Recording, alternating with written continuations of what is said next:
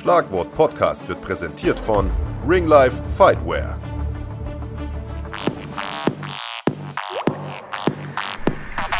Wanda Products. Arctic Warrior. Und Nano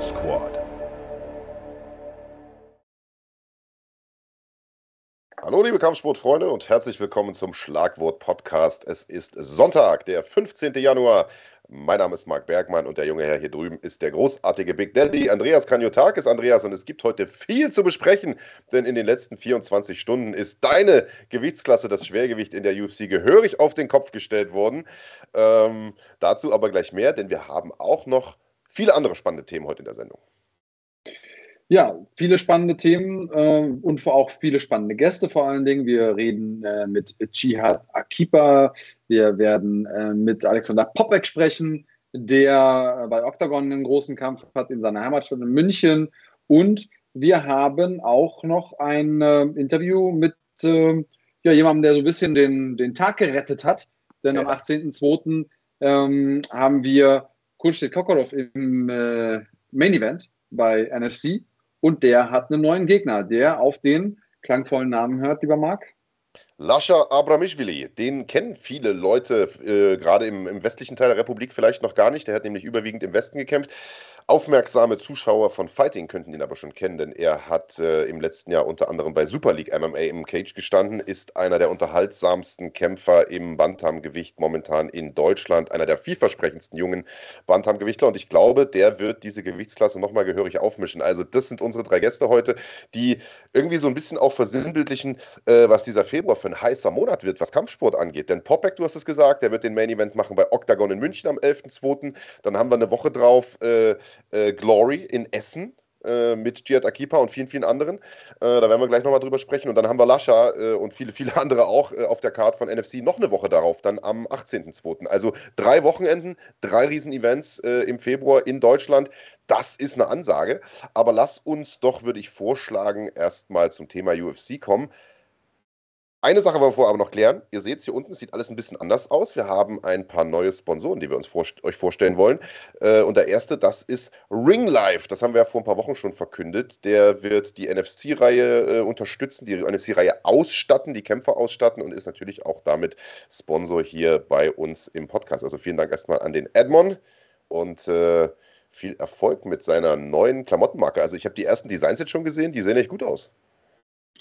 Ja, auf jeden Fall. Also man hat ja die Hoffnung, dass selbst so, äh, sag mal, ähm, so, so ein Eimer Kartoffeln wie du in, in sowas gut aussieht. Ein bisschen, äh, ein bisschen sauer Alter, auf den Erdmann. Du sitzt da wie so ein Clown in diesem bunten Pulli. Ich bin eigentlich ganz froh, wenn wir die Ringlife-Klamotten dann haben, dass ich mir das nicht angucken muss. nicht mehr länger. also, ich bin ein bisschen sauer auf Edmund, denn einige Leute haben ja schon äh, so ein paar, also Care-Paket bekommen. Ich hätte mir jetzt eigentlich gewünscht, dass ich auch eins bekomme, aber noch ist nichts angekommen im Hause Kraniotakis. Äh, Edmund, ich muss schimpfen, aber wir freuen uns natürlich ab dem Zeitpunkt, äh, wo es losgeht, noch mehr schön äh, hier Ring Life und äh, den Schlagwort-Podcast zusammenzuführen. Ähm, ihr seht äh, natürlich auch noch andere Sachen haben sich geändert. Da gehen wir im, im, Laufe der Sendung immer so peu à peu drauf ein. Das war jetzt erstmal ähm, Ring Life. Die Leute, die uns länger verfolgen, die haben es ja schon vorher gewusst. Und ähm, ja, ich, bei mir brennt es gerade schon. Lass uns mal über, den, über diese Schwergewichtssituation sprechen. Denn ähm, ich unterstelle jetzt mal, ähm, nicht nur das Schwergewicht in der UFC wurde dadurch einmal gehörig durcheinander gerüttelt, sondern die komplette Schwergewichtslandschaft im MMA. Und es gibt ja mittlerweile auch eine Landschaft abseits der UFC. Das war ja noch vor, ich sag mal so drei Jahren gefühlt nicht so. Aber ähm, jetzt ist der beste Schwergewichtler im MMA, aktuell der beste Schwergewichtler, unumstritten, nicht mehr in der UFC. Und das ist eine sehr besondere Situation. Also ich habe im Vorfeld darüber nachgedacht, wann war das denn mal so? Weil Schwergewicht ist ja so die Königsdisziplin, die große ähm, Gewichtsklasse im Kampfsport generell, im MMA natürlich auch. Ähm, und ich habe überlegt, wann war das denn mal so? Es gab in meiner Erinnerung zwei äh, Momente im MMA, wo man darüber diskutiert hat. Das war einmal Fedor der ja nie in der UFC gekämpft hat, wo man immer gedacht hat, so, ja, könnte der vielleicht äh, ne, der beste Schwergewichtler sein und so. Und dann war es Overeem, der ja ähm, auch außerhalb viel gewonnen hat, äh, K1 Grand Prix gewonnen, Dream Champion gewesen und äh, äh Strikeforce, Bellator, äh, Bellator und so weiter und so fort. Ähm, aber der kam dann in die UFC und da hat es dann irgendwie nicht für einen Titel gereicht. Aber das, wie es jetzt heute ist, ich kann mich an keine solche Situation erinnern. Dass man sagt, der prestigeträchtigste Titel im Sport, in der prestigeträchtigsten Gewichtsklasse im Sport, ist gerade nicht mehr in der UFC. Oder, oder täuscht mich da meine Erinnerung? Naja, die Pride-Phase halt, ne? Aber das hast du ja quasi mit Fedor jetzt so ein bisschen äh, abgedeckt, ja. sage ich mal. Äh, ja, stimmt schon. Also vielleicht überhaupt erstmal für alle, die gar nicht wissen, worum es überhaupt geht oder über was wir überhaupt reden. Ähm, Francis Ngannou ist nicht mehr in der UFC, der Schwergewichtschampion. Und für äh, nicht wenige Beobachter, Experten, wie auch immer, äh, der vielleicht beste Schwergewichtler auch aller Zeiten, muss man sagen. Also der, der wird von vielen Experten auch ob, über einem Fedor, über einem Minotauro, über einem, äh, weiß ich gar nicht, äh, Brock Lesnar und sowas gerankt. Ähm, der ist nicht mehr in der UFC. Die UFC ähm, hat sich von ihm getrennt, hat den Vertrag mit ihm aufgelöst, hat äh, Dana White hat das jetzt am, in der Nacht verkündet bei der, bei der Pressekonferenz nach dem Event äh, am, am, am gestrigen Abend und hat gesagt, die werden auch äh, auf die äh, Option verzichten, äh, sozusagen konkurrierende Angebote zu matchen. Das ist ja so eine Klausel, die im Vertrag ist. Das heißt, wenn so ein Kämpfer äh, seinen Vertrag selbst zum Beispiel nicht verlängern möchte und möchte, sagen wir mal, zu Bellator gehen äh, und Bellator macht dem ein höheres Angebot als die UFC, dann hat die UFC immer noch die Chance, bevor der das unterschreibt, ein höheres Angebot zu machen. Diese Matching-Klausel, die, da werden sie äh, bewusst drauf verzichten. Das heißt, auf Deutsch, unterm Strich, wir haben keinen Bock mehr auf dich, du kannst abhauen so, du kannst machen, was du willst. Äh, das hat Dana White auch klipp und klar so gesagt. Francis Ngannou wird definitiv seinen nächsten Kampf nicht in der UFC machen. Und äh, man hat da jetzt relativ lange ja hin und her verhandelt hinter den Kulissen und es ging am Ende des Tages wohl ums Geld auch wenn Dana White das so ein bisschen gedreht hat, wie, naja, äh, der hat auch keinen Bock hier auf die starke Konkurrenz in der UFC, will lieber woanders für mehr Geld weniger starke Leute kämpfen. Äh, also ich glaube gar nicht, dass es da um die, die Stärke der Gegner geht, sondern ich glaube wirklich, es ging ums Geld. Das hat Francis Ngannou ja auch sehr, sehr häufig deutlich gemacht. Das ist ja auch der Grund, warum John Jones, zu dem wir gleich noch kommen werden, ja seit Ewigkeit nicht gekämpft hat. Auch der hat ja äh, astronomische Gehaltsforderungen äh, gehabt. Und ich, äh, ich finde das Echo der der MMA-Bubble ganz interessant. So. Weil das habe ich natürlich als erstes gemacht, als die News rauskam, mal kurz auf Twitter geguckt, was sagen so die ganzen Experten, was sagen die Fans. Und erstaunlicherweise sind sehr, sehr viele Leute der Meinung, oder, oder äh, haben sehr, sehr viele Leute so sinngemäß gesagt, naja, also Francis, das hast du jetzt ganz schön verbockt so. Äh, so Gier frisst Hirn, so nach dem Motto. Ich habe natürlich auch andere Leute gehört, die gesagt haben, Mensch, die UFC, wie können die äh, den gehen lassen und so weiter. Ähm, und sicherlich ist das ein großer Verlust für die UFC. Aber ich hau jetzt mal einen Hot Take raus so und mache mich da wahrscheinlich auch ein bisschen unbeliebt. Aber äh, es wird ja immer gesagt, die UFC bezahlt ihre Kämpfer nicht und bla bla bla. Aber eins ist Fakt, Francis Ngannou hat mit Sicherheit nicht wenig verdient in den letzten Kämpfen. Und ich glaube schon, dass die bereit gewesen wären, dem auch eine exorbitante Summe zu bezahlen. Also es wurde gesagt, er wäre das bestbezahlte Schwergewicht geworden mit dem Vertrag, den sie ihm angeboten haben, in der Geschichte des, des, der UFC, hätte mehr verdient als ein Brock Lesnar damals sogar. Und der hat ja schon Millionen bekommen. Ne? Und er hat das trotzdem abgelehnt. Äh, ich persönlich glaube, dass ein Francis Ngannou zumindest monetär, also finanziell, nicht so viel wert ist, dass er so viel Geld äh, rechtfertigt dass der sportlich natürlich dahin gehört, ist eine andere Baustelle. So, weißt du, da bin ich ja völlig, äh, völlig dieser Meinung. Und ich, ich kotze auch ab, dass der jetzt nicht mehr dort ist, weil da gehen uns natürlich ein Haufen geile Kämpfe flöten. Jones gegen Ngannou wird nicht stattfinden dadurch, ne? Aber aus Geschäftssicht kann ich die Entscheidung total verstehen. Warum sollst du dem Vertrag geben, wo der zig Millionen bekommt, die der einfach nicht reinspielt? Also denk mal an den Titelkampf gegen Cyril Gahn. So gut ist der nicht gelaufen, Alter. So gut ist der ja, nicht ja. gelaufen. Also äh, ich glaube, oder die Rechnung, die Dana ja aufmacht, ist, habe ich mit dem Pay-Per-View, ähm, wie viel Pay-Per-Views verkaufe ich? So, das ist, die Rechnung ist klar. Ich glaube, was, was Dana gerade so ein bisschen auch mit dieser Entscheidung aus dem Auge verliert ist, du hast natürlich nicht nur diesen Einzelkampf und dieser ein, das einzelne Event, das ähm, jetzt an Wert verliert, weil Ngannou nicht dabei ist, sondern die Marke UFC verliert in diesem Moment Wert. Hätte der seinen letzten Kampf verloren, hättest du immer sagen können, ah, okay, wie auch immer. Aber das ist der Schwergewichtschampion der UFC. Der hat gezeigt, ich bin der Beste. Der hat jetzt äh, in seinen letzten Kämpfen alles wieder gewonnen. hat auch nochmal neue Facetten gezeigt und er ist jetzt weg. Nicht, weil die UFC das wollte, sondern weil er das wollte. Und ich glaube, dass das ein, ein Imageverlust ist, der gerade zu einer sehr, ähm, sehr schwierigen Zeit kommt. Denn wir sind gerade das erste Mal in so einer Kehrtwende gefühlt, wo Kämpfer, aber auch Fans sehen, dass es in der MMA-Landschaft mehr Optionen gibt als nur die UFC. Dass die Leute links und rechts gucken. Die gucken zu One, die gucken zu Bellator, die gucken, die gucken zu PFL. Ähm, und sehen, hey, da kann man super leben als Kämpfer und da gibt es auch geile Kämpfe. Und ich glaube, dass das ein, ein, Wert ist, den Dana nicht genug mit berücksichtigt hat. Also ich glaube, für den ist äh, das ist so ein bisschen der, dieses, dieses Thema, er hat sich sein Monopol aufgebaut und glaubt da so sehr dran, dass da keiner rankommt, weil es ja auch immer wieder so war, dass er, also ich finde das schon nicht ungefährlich für die Marke jetzt, UFC. Und was man, glaube ich, mit einkalkulieren muss, ist natürlich hätte er bestimmt viel Geld verdient mit, mit dem nächsten Kampf, mit dem übernächsten Kampf, mit seinem Vertrag, wie lange der auch immer gegangen wäre. Aber er hätte zum Beispiel bestimmte Möglichkeiten nicht geha gehabt. Und das ist was, was zum Beispiel Marc Cassini hier reinschreibt in, ähm, in den Chat. Naja, da macht man jetzt einfach Fury gegen Ngannou. Und das hätte er nicht machen können mit dem, mit dem UFC-Vertrag. Und du kannst mir sagen, was du willst, aber die Kohle, die der Ngannou macht mit dem Fury-Kampf, ob der gewinnt oder verliert, die zahlt ihm die UFC nicht. Insofern, insofern, ja.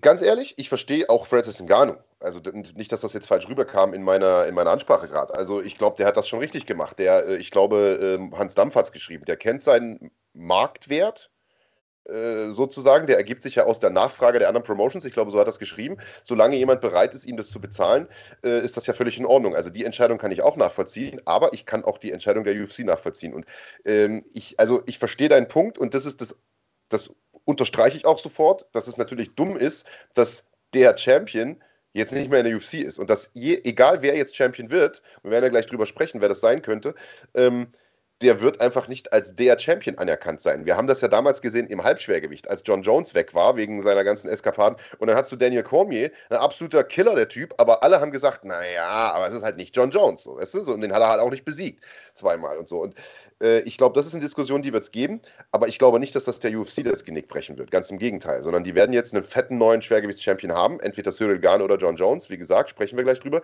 Und Francis Ngannou wird irgendwo anders hingehen. Und was soll denn dann, dann passieren? Du hast dann zwar diesen geilen Kämpfer, aber ein Kämpfer allein reicht ja nicht. Du brauchst ja auch immer noch einen Gegner dazu. Gegen wen soll der denn dann bei Bellator gegen Ryan Bader oder was? Oder, oder nochmal gegen einen, gegen einen alten Fedor? Ich möchte das jetzt gar nicht despektierlich sagen, aber ich meine, Hand aufs Herz, ne? Fedor ist wir haben nicht mehr 2005 so. Und äh, es wird ja gemunkelt, dass er wahrscheinlich eher zur PFL geht, weil man so Familienmitglieder auch schon mit PFL-Klamotten gesehen hat und so weiter und er da so ein bisschen geteased hat. Gegen wen soll er denn da kämpfen? Ante Delija, der jetzt gerade das Schwergewichtsturnier gewonnen hat, die Saison, das ist ein absolut geiler Kämpfer. Versteh mich nicht falsch. Aber es ist halt nicht Ngannou gegen John Jones und es ist auch nicht Ngannou gegen Cyril Gahn oder Ngannou gegen Stipe Miocic oder Ngannou gegen was weiß ich, Alter.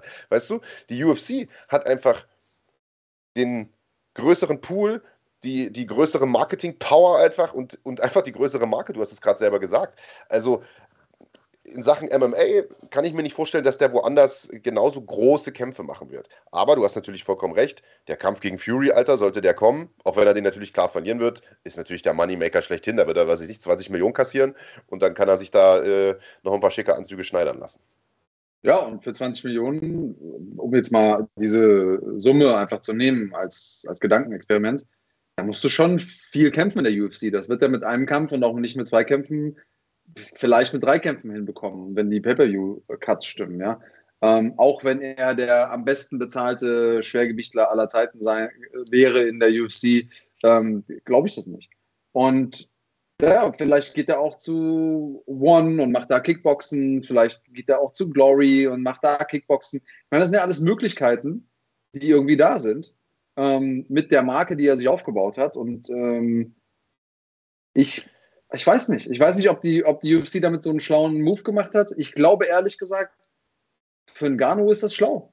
Ich glaube, er hat sich jetzt, er hat sich seinen, seinen Namen aufgebaut über die UFC. Ähm, und er hat ähm, Abdu Rosik schreibt das hier. Er wollte wohl auch andere Sachen mit ein, ähm, reinnehmen in seinen Vertrag, dass zum Beispiel Kämpfer Versicherungen bekommen und so weiter und so fort. Ähm, das wissen wir natürlich nicht. Ja, äh, sehr, sehr begrenzte Versicherungen. Wie kommst ja, du ja, das schon, aber. Die haben Versicherungen, wenn für alle Dinge, die während des Kampfes passieren. Aber die haben zum Beispiel keine Versicherung für Langzeitschäden und die haben keine Versicherung für Sachen, die jetzt im Trainingscamp passieren. Es gibt, ne, ne, guck mal, es gibt ja viele, viele Kämpfer, die mit einer Verletzung kämpfen, um danach zu sagen, ey, ich habe mir die Schulter im Kampf verletzt, um das dann ja, da behandeln zu können. Und das sind halt so Sachen, ja, wenn das so stimmt, kann ich, also wenn, wenn das so stimmt, ehrt ihn das natürlich, wissen wir nicht. Ähm, aber insgesamt ist ja die Frage erstmal, ähm, Dana White hat ja gesagt, ähm, Ngannou sagt selber, er altert so ein bisschen. Draußen kann er gegen schlechtere Gegner besseres Geld verdienen. Er will halt nicht gegen die Besten der Besten kämpfen. Er hätte ja gegen Jones kämpfen können und so. Wie viel Wahrheitsgehalt misst du diesem, diesem Narrativ bei? Wie sehr glaubst du, dass Ngannou einfach den guten Kämpfen ausweicht? Ach, das halte ich für Quatsch. Ja? Das halte ich für Quatsch und das ist ja auch so diese Standardansage von Dana, äh, if he doesn't want to fight, then he doesn't want to fight, so nach dem Motto, also wenn er nicht will, dann hat er halt Pech. Also ich glaube nicht, dass es darum geht, dass er Angst hat vor irgendwem so. Ich glaube, der hätte John Jones gekämpft, der hätte Steve Miocic, ich glaube sogar, der würde gegen den lieben Gott kämpfen, so, wenn, wenn das Geld stimmt. Also der ist der beste Schwergewichtler der Welt momentan, das weiß er auch, der strotzt vor Selbstbewusstsein. Ich kann mir einfach nicht vorstellen, äh, dass der da irgendeiner Sache aus dem Weg geht. Also das halte ich für Quatsch. Ähm, Lass uns, weil wir ja viele Gäste haben, äh, nochmal, ich meine, es ist ja viel Spekulation. Wir können jetzt nicht sagen, wo wird er hingehen. Wir wissen nicht mal, wie viel, um wie viel Geld es dort ging. Ähm, ich, ich, äh, ich, ich glaube, es war die richtige Entscheidung für Ngannou, für sich und seine Karriere. Ich glaube aber, es war unterm Strich, so wie die Verhandlungen gelaufen sind. Ich meine, es hat sich jetzt über ein Jahr hingezogen äh, oder ziemlich genau ein Jahr hingezogen. Fast ein Jahr, oh, was weiß ich, ein Jahr ungefähr hingezogen. Ähm, es ist auch die richtige Entscheidung für die UFC einfach gewesen. Weil, äh, was willst du, wenn du hast einen Champion hast, der nicht kämpfen kann, Knie kaputt, will viel Geld, äh, ein Jahr lang nicht gekämpft, irgendwann musst du einen Schlussstrich ziehen. Und wenn, wenn du, selbst wenn du dem einen fetten Deal vorlegst und der immer noch sagt, nee, reicht mir immer noch nicht, dann musst du halt sagen, okay, Alter, versuch dein Glück woanders. Weil die werden, die werden den Schwergewichtstitel trotzdem weiter auskämpfen und weiter Pay-Per-Views verkaufen. Und der Kampf John Jones, und da sind wir beim nächsten Thema, äh, das wir jetzt knapp halten müssen, äh, gegen Cyril Gahn, der wird auch sicherlich ein guter Kampf. Da haben viele Leute Bock drauf. So. Ich hätte zwar lieber Jones gegen Ngannou gesehen, aber Jones gegen Cyril Gahn, Mann, ich weiß nicht, ob das nicht vielleicht sogar ein schwierigerer Kampf für John Jones ist, sage ich dir ganz ehrlich, weil Cyril Gahn ist ein verdammt guter Techniker, Mann. Ich hätte halt gerne gesehen, ob das Kinn von äh, Jones hält gegen Gun, Ganu. Das, das wäre das wär halt die Frage gewesen. Ne? Ja. Ist er, also ist er in der Lage, so Schläge zu nehmen? Das, das wäre so das. Die Frage werden wir da nicht beantwortet äh, bekommen. Und egal wie gut Gahn als Techniker ist, ich glaube einfach, dass Jones ein besserer Techniker ist. Deswegen sehe ich den, also für mich ist der Kampf nicht so interessant. Ich sage dir, wie es ist. Äh, es ist immer noch ein geiler Kampf. Es ist immer noch der zweitbeste Schwergewichtskampf, den ich mir vorstellen kann. Aber der beste wäre halt ein Gano gegen Jones gewesen. Ähm, ja, das. Gut, aber weißt du, mal, Brock Lesnar gegen Fedor hat es auch nie gegeben. Und trotzdem hat man aus Brock eine absolute, einen absoluten Megastar gemacht in der UFC, Mann. Weißt du? Also, das ist das, was ich meine. Ich glaube, unterm Strich wird die UFC da nicht als Verlierer rausgehen. Das ist das, was ich, aber, was ich gemeint habe. Und ich Fedor glaube, einfach wird UFC-Name. Das war einer, das, den hatten die Hardcores im Kopf, Fedor. Äh, Ngannou ist halt jetzt der von der UFC aufgebaute Schwergewichts-Champion, legit. Die haben den gesehen, die haben den groß werden sehen, die kennen die Story mit aus den Sandminen und so weiter und so fort. Das ist was anderes als Fedor. Fedor hatten damals nur die Hardcores drauf und da die Amis haben damals eh nur die UFC geguckt und vielleicht so ein bisschen links und rechts, aber. Aber ganz, ganz ehrlich, Dicker, ich glaube, selbst ein Ngannou hat der durchschnittliche, ich kenne Conor McGregor-Fan aus den USA, ah. auch nicht auf dem Schirm. Wie gesagt, man, der Pay-Per-View gegen Cyril Gahn lief grottenschlecht, Alter. Für, also mhm. gemessen daran, was für ein krasser Kampf das war, man. Das waren die beiden besten Schwergewichte ihrer Generation eigentlich gegeneinander. Mhm. Und das hat eigentlich keinen so richtig gejuckt. Weißt du, wie ich meine? Also, das ist, ich, ich weiß gar nicht, so, so viel Power hat der Typ nicht, man. Alle, wir denken das in unserer Bubble. Aber ich glaube nicht, dass die Leute, die einen Jorge Masvidal feiern und einen McGregor feiern und von mir aus noch einen Adesanya gerade so kennen, ich glaube nicht, dass die, äh, dass die den Ngannou überhaupt kennen, Mann. Nee, das glaube ich nicht. Und trotzdem ist es, äh, trotzdem ist es äh, ein Prestigeverlust. Aber gut, ähm, ich bin mal gespannt. Ich bin mal gespannt, wie es weiterlaufen wird, äh, wer von uns recht behalten wird. Ich glaube, dass das könnte ein, wenn, wenn man beim Jenga ist, ja, es könnte einer dieser Steine sein, wenn man die rauszieht, dass der Turm gefährlich ins Wackeln kommt. Als, Ach, Digga. Der ja. hat gerade seine Frau verprügelt, leider, vor, vor laufender Kamera, weißt du. Das, und es ist nichts passiert. Also ich glaube, das Ding wird er auch überleben äh, oder wird die, wird die Organisation auch überleben. Ähm, gucken, mal. Aber äh, wir, also auf jeden Fall total spannendes Thema. Ich bin, bin, bin mal gespannt, wie das da weitergeht an der Stelle. Äh, bin schon auch landet. Also Jake Paul, wer sonst, ist ja auch gleich wieder unterm Stein hervorgekommen und hat gesagt, pass auf, ich mache den Deal. Wie auch schon bei Nate Diaz, ein Boxkampf, danach ein MMA-Kampf. Äh, mal gucken, wo er am Ende landet. Äh, ich bin mal gespannt, was wir, was wir da sehen. Ich würde es ja feiern, wenn er irgendwie zu Ryzen oder sowas geht und dann irgendwie in Japan kämpft. Das wäre ja geil. Aber das wird wahrscheinlich nicht passieren. Ähm, lass uns zu unserem ersten Gast kommen. Äh, nämlich Alexander Popek, der wartet nämlich schon in der Leitung, schart mit den Hufen. Vorher gibt es aber erstmal, glaube ich, eine ganz kurze äh, Werbeunterbrechung von einem weiteren neuen Sponsor, den wir haben. Andreas Kranjotakis, du kannst mehr dazu sagen. Ja, aber ich würde sagen, wir schauen uns erstmal den Spot an und dann erkläre ich. Okay, let it be.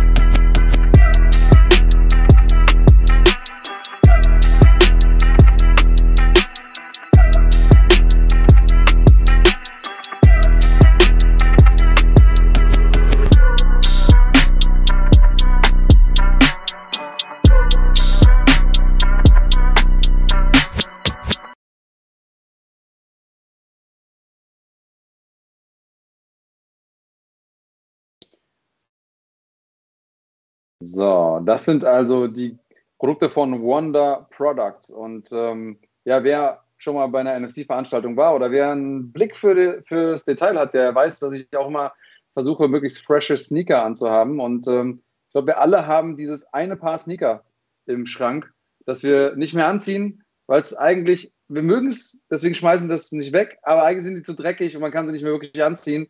Wonder Products hat die Hilfe für euch. Das ist Zeug, das extra dafür gemacht wurde, eure Sneaker wieder sauber zu machen, ohne die anzugreifen. Und das Zeug funktioniert. Also ich habe das ein paar Leuten gegeben, ähm, die das mal ausprobieren sollten. Und ähm, das Zeug ist, funktioniert. Es ist nicht groß kompliziert. Man muss kein Wissenschaftler sein, um das zu machen. Und vor allen Dingen bleiben die Sneaker ganz und ähm, sauber. Marc, dir ist egal, wie du, wie du aussiehst, aber, aber selbst für dich wäre das vielleicht ganz Mir schon, oder? mir schon. Ich renne auch in diesen abgeranzten Sneakern rum, so. Das ist so ein bisschen mein Style, aber meine Tochter nicht. Und äh, der hast du ja freundlicherweise mal so ein Paket dazukommen lassen. Also besten Dank an dich und besten Dank an Wonder Products. Und ich muss sagen, das Zeug funktioniert mega. Also meine Tochter ist halt sehr äh, darauf bedacht, dass die Schuhe schick sind, aber ist halt auch stinkend faul äh, und hat halt auch keinen Bock, da ewig lang mit der Zahnbürste rumzuputzen. Das ging super schnell und die Dinger sahen aus wie neu, Alter. Und die hat halt immer weiße Nikes und die sehen halt nach dem ersten Tag aus wie so, also wie einmal durch den Matsch gezogen. Und ähm, die werden super sauber, Alter. Also Wonder Products kann man äh, definitiv empfehlen.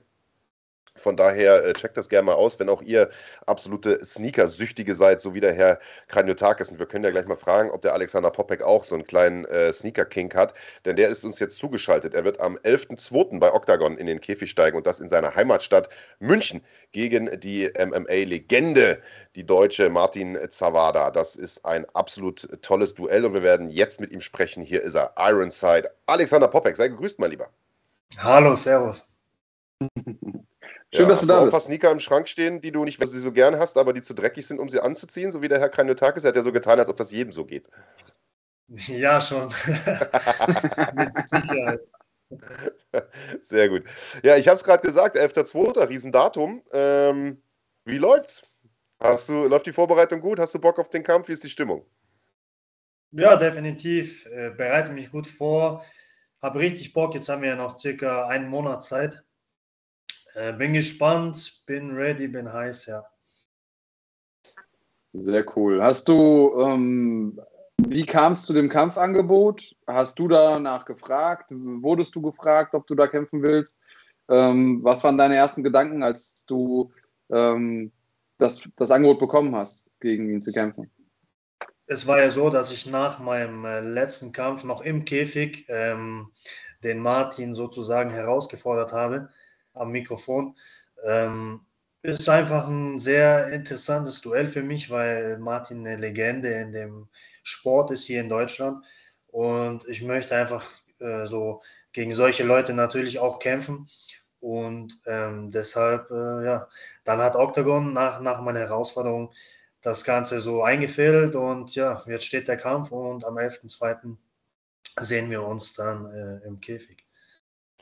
Ist cool, dass du das ansprichst mit dieser Herausforderung, weil ähm, ich fand das ganz cool. Ich bin ja so ein Freund von diesen ganzen Fitner-Geschichten und so weiter und man äh, wirft auch uns ja immer vor, dass wir solche Sachen skripten oder so, äh, was äh, nicht der Fall ist. Äh, wie wie war es bei dir? Gab es da irgendwie vielleicht die Vorgabe von Octagon? Sag doch mal was oder ist das komplett auf deinem Mist gewachsen? Wie, wie, wie läuft denn sowas? Null, also da gab es überhaupt keine ähm, Vorgabe oder sonstige Geschichten.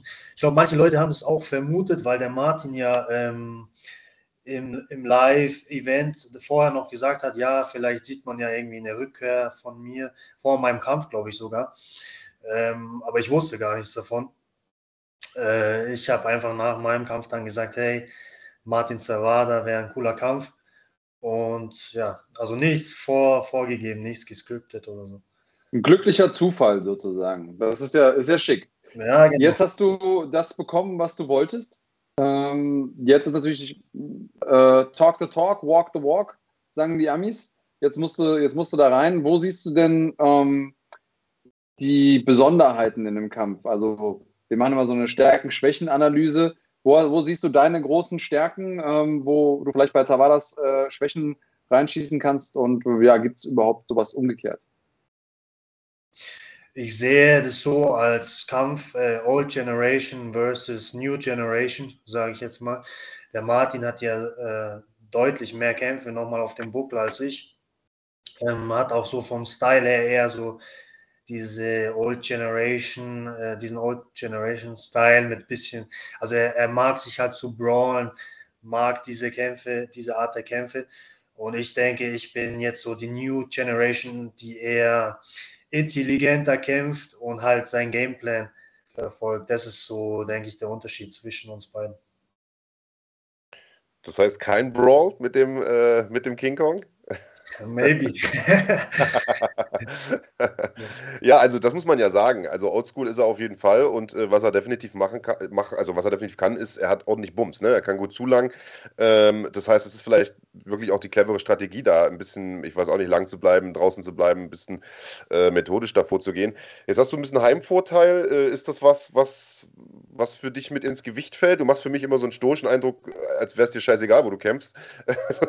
wie, wie, wie sehr freust du dich, dass du da im Audi Dome bist? Das ist ja eine schöne Halle da in München. Grundsätzlich muss ich dir recht geben, ähm, ich bin immer vom, von, von meiner Mut gleich, so, ja, genau. egal wo ich kämpfe. Ähm, aber das ist jetzt schon nochmal eine, eine Hausnummer natürlich.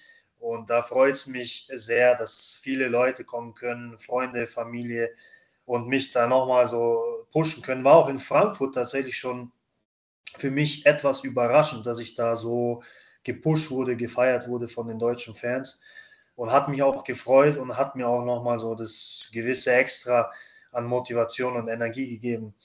Und in München wird es natürlich nochmal ähm, noch viel, viel mehr werden.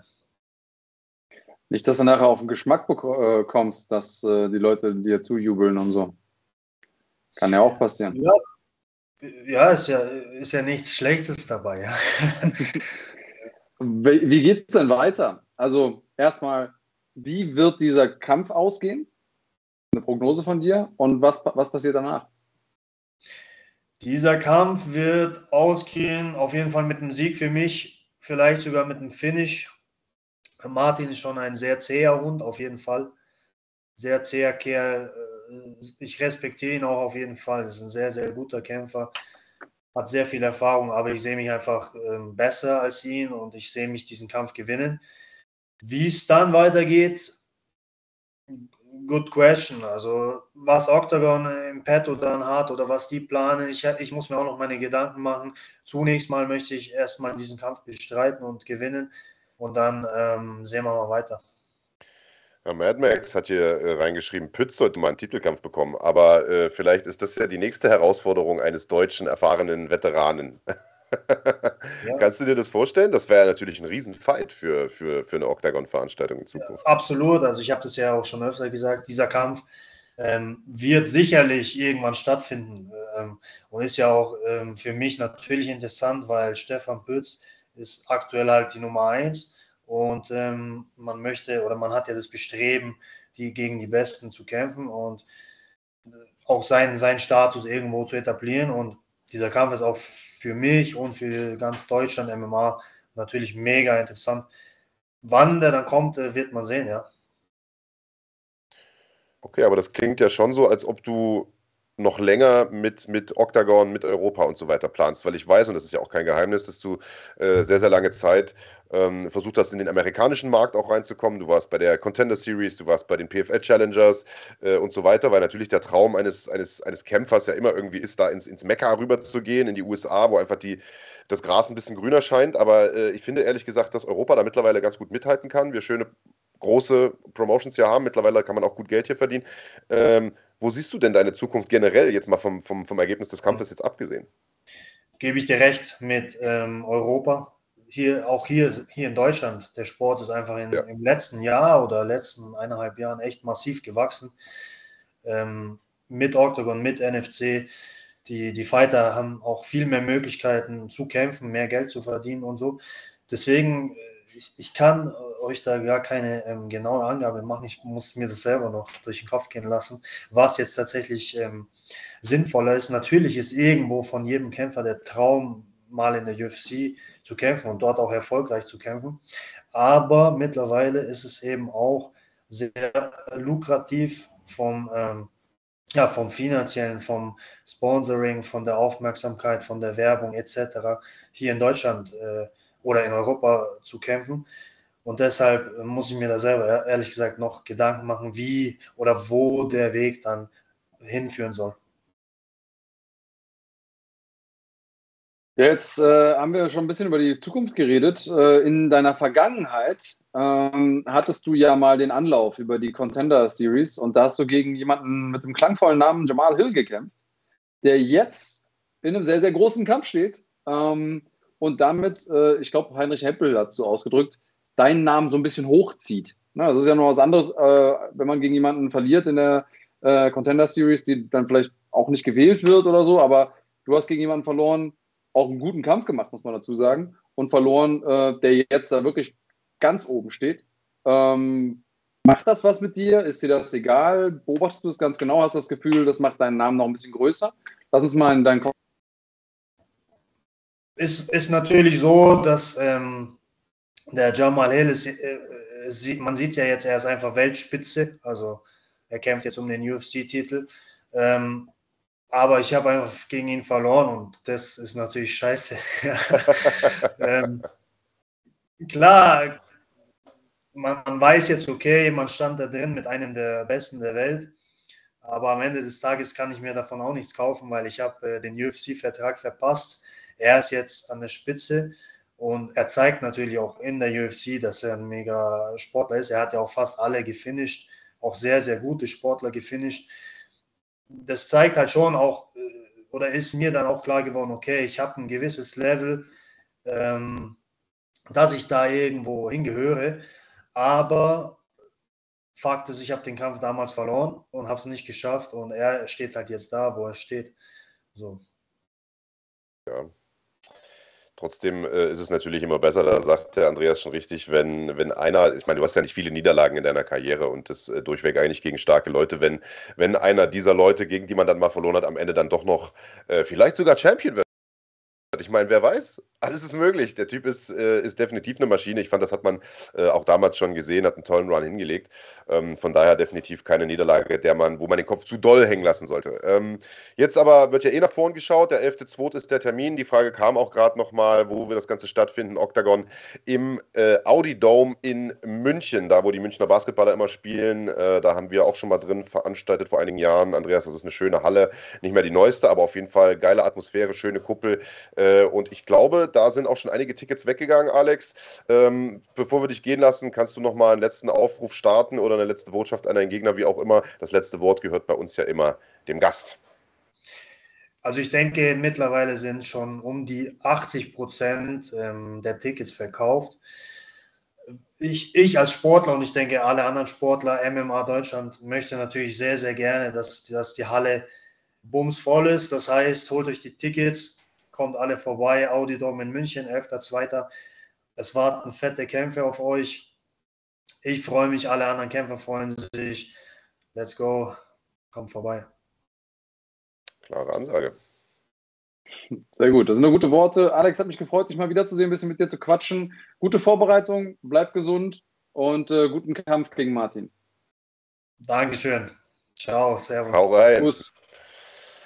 Tja, das war Alexander Popek. Wie gesagt, bei Octagon 39 in München wird er zu sehen sein. Am 11.2. noch ein knapper Monat ist das hin in München tolle ähm, Zeit, ein Kampfsportfan zu sein in Deutschland. Die ganzen großen Veranstalter aus Europa kommen jetzt hierher. Der äh, 11.2. wie gesagt Octagon. Eine Woche darauf dann schon.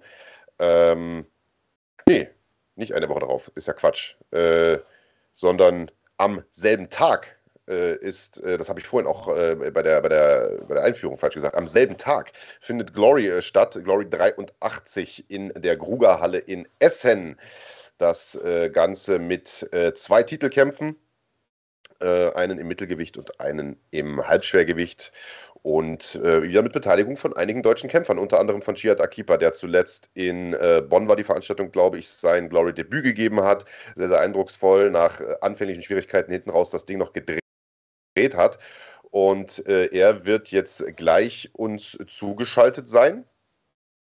Aber vorher können wir vielleicht noch mal ein bisschen über die Card sprechen. Also äh, sehr, sehr interessant. Donigi Abena ist ja so einer, den man äh, in den letzten Jahren aufgebaut hat als das neue, äh, als den neuen ja, großen Contender im Halbschwergewicht. Der bekommt zu tun mit Sergei Maslobojew, der Titelträger ist in der Organisation. Und dann hat man noch einen äh, Titelkampf im Mittelgewicht, Donovan Wisse äh, gegen, wie heißt der junge Mann, ein äh, Brasilianer, Cesar Almeida, Almeida heißt er. Ja. Genau so ist es. Ähm, das also ein Doppelheader sozusagen mit zwei Titelkämpfen gleich und dann die im Prinzip üblichen Verdächtigen mit auf der Karte, die man schon bei den letzten Glory-Kämpfen aus dem deutschen Raum geholt hat. Äh, Ahmad Chik Musa äh, ist am Start, äh, Chiat Akipa ist wie gesagt am Start, Sergei Braun, der das letzte Mal einen Riesenfight gemacht hat äh, und äh, Mohamed El bekommt es zu tun mit äh, Dennis Wund, was für mich persönlich, äh, das ist mein Hauptkampf auf dieser Karte. Ich glaube, das wird ein absoluter Banger. Äh, ich meine, das ist der Kampf, der äh, bei, bei Wuns Debüt äh, von Glory eigentlich hätte stattfinden sollen. Ich weiß nicht, ob ich jetzt Müll erzähle, aber ich glaube, so war das. Äh, damals hatte sich Jaraya, glaube ich, verletzt. Mohamed Jaraya, wer den nicht kennt, eine unfassbar aggressive Maschine seit Jahren bei Glory. Und Dennis Wunn halt auch ein, ein absoluter Killer, wie er in seinem Debüt gezeigt hat ruhiger Typ, aber im Ring halt eine absolute Maschine. Äh, Riesenfight. Ja, und Jihad Akipa, der bekommt es äh, zu tun mit äh, Gerig Billet. Ich habe immer das Problem, den auszusprechen, weil mein Französisch so scheiße ist. Ich habe äh, ein paar Kämpfe von ihm auch schon kommentieren dürfen, habe da immer den Namen schon ver, verhackstückelt irgendwie. Gerig Billet aus äh, Frankreich, die Nummer 2 im Leichtgewicht. Also wenn äh, Jihad den weghaut olle Wetter, ne? Also das ist, äh, das ist eine Riesenchance für den. Billett schon seit äh, 2018 bei Glory, also schon seit irgendwie fast fünf Jahren da unterwegs, hat ein paar große Namen schon weggehauen. Ähm, das ist ein wichtiger Kampf für Chiat, Mann. Richtig wichtiger Kampf. Ich bin gespannt, was er da gleich äh, zu erzählen wird. Und äh, wir haben noch jemanden, äh, der auf den Namen Lutherbach hört, in der Undercard. Jedenfalls wird mir das so angezeigt hier bei, ähm, bei Glory auf der Seite. Äh, das war mir gerade gar nicht, gar nicht bewusst, aber das macht natürlich, ähm, macht natürlich nochmal gut was her. Und ich bin, äh, bin sehr gespannt, denn Glory auch durch den, ähm, ich sage jetzt mal, Umzug nach Deutschland oder da, dadurch, dass sie eben häufiger nach Deutschland kommen, kriegen deutsche Kämpfer einfach viel mehr Bühne. Und äh, gleichzeitig freue ich mich, dass sie aber auch trotzdem gute Kämpfe hier rüberholen. Denn auch der, der Mittelgewichtskampf, Wisse gegen Almeida, das Ding wird richtig geil. Ich meine, klar, die deutschen ähm, oder die Kämpfe mit deutscher Beteiligung sind immer noch ein ganz bisschen spannender, aber die Fight Card kann sich auf jeden Fall sehen lassen. Da bin ich äh, ähm, sehr gespannt, wie das ausgehen wird. Absolut. Äh, ja, Lutherbach, warum man den in die Prelims gepackt hat, das kann mir auch keiner so richtig erklären, muss ich sagen. Also, dass der da kämpft, das wussten wir. Das hat er uns ja quasi bei mhm. NFC schon so, so halb zugeflüstert, so nach dem Motto, darf ich aber noch nicht sagen. Und ein paar Tage später war es dann offiziell. Ähm, das ist äh, komisch, muss ich sagen, dass, dass man ihn da in die Prelims packt, nachdem er ja sein Debüt da äh, zuletzt einfach mal durch K.O. gewonnen hat. Äh, Bekommt es hier mit Diagueli Camara, wieder ein Name, den ich schlecht aussprechen kann, der irgendwie auch relativ unbeleckt ist, also gar nicht irgendwie in Erscheinung getreten ist bei Glory, noch gar nicht. Und äh, auch so ist über den jetzt nicht so wahnsinnig viel bekannt. Äh, guter Franzose auf jeden Fall. Ich glaube, der ist Weltmeister. Ich hatte es damals mal recherchiert, als ich den Kampf, äh, die Kampfankündigung gemacht habe. Ähm, aber ist jetzt sozusagen auf internationaler Profi, äh, also auf, sagen wir mal, Glory-Level und so weiter, noch nicht in Erscheinung getreten. Ich hätte eigentlich gedacht, man gibt dem irgendwie einen größeren Namen. Weil es war ja so, dass der beim letzten Mal schon, da hat er ja den, den letzten Kampf gemacht vorm Titelkampf sozusagen, also den drittletzten Fight auf der Card und sollte ja ursprünglich sogar äh, gegen einen der beiden Beteiligten des Titelkampfes antreten. Also ich hätte eigentlich gedacht, dass man den jetzt eher in Richtung Spitze pusht, äh, dass man ihn da jetzt in die Prelims steckt. Das finde ich äh, komisch, ehrlich gesagt, oder? Ja, er ist ja quasi die, der Main Event der Prelims. Also vielleicht hat das was damit zu tun, dass sie äh, ein paar Leute noch mit rüberziehen wollen. Ich weiß es nicht. Ähm, vielleicht, keine Ahnung. Also, die werden sich schon irgendwas gedacht haben dabei, ja. Aber äh, ich hätte ihn jetzt auch intuitiv höher, ge, ähm, höher gepackt. Lass uns, äh, solange wir auf den Chiat Akipa warten, der äh, ist in wenigen Augenblicken bei uns, vielleicht noch auf ein, zwei Fragen eingehen, ähm, die hier im Chat äh, ganz reichhaltig gestellt werden. LL scheint es zum Beispiel sehr, sehr wichtig zu sein, dass wir Max Holzer mal in den Podcast einladen. Max war letzte Woche erst da, Digga. Kannst du die Sendung nochmal angucken, wenn du magst? Generell hatten wir den in den letzten äh, Wochen sehr, sehr häufig da. Ähm, dann war die Frage da, gegen wen Khalid Taha in Dortmund kämpfen wird. Das ist noch nicht bekannt, beziehungsweise wir wissen es schon, aber wird noch bekannt gegeben. Äh, müsst ihr euch noch ein paar Tage gedulden. Und jetzt sehe ich, dass der Chiat Akipa in der Leitung ist. Das heißt, wir können theoretisch ihn auch gleich reinholen, wenn ich das Go aufs Ohr bekomme. Äh, Jihad, wie gesagt, wird es zu tun bekommen mit Gerig Bilet in seinem zweiten Glory Fight äh, direkt gegen die Nummer 2 der Rangliste im Leichtgewicht. Jihad am besten einmal quer machen noch das Telefon.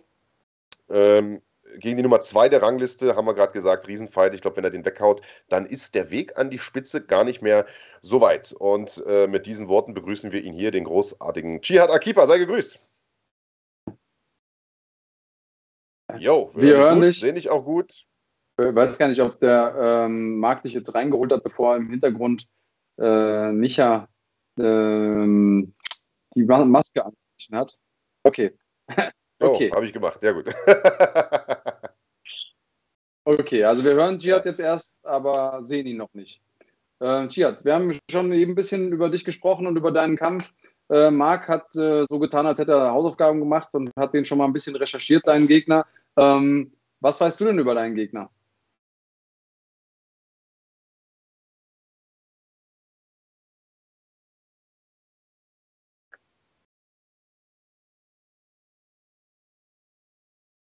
Das war's? Das war's.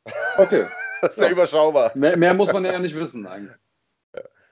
Hast du ein paar Kämpfe von dem schon mal angeguckt, oder?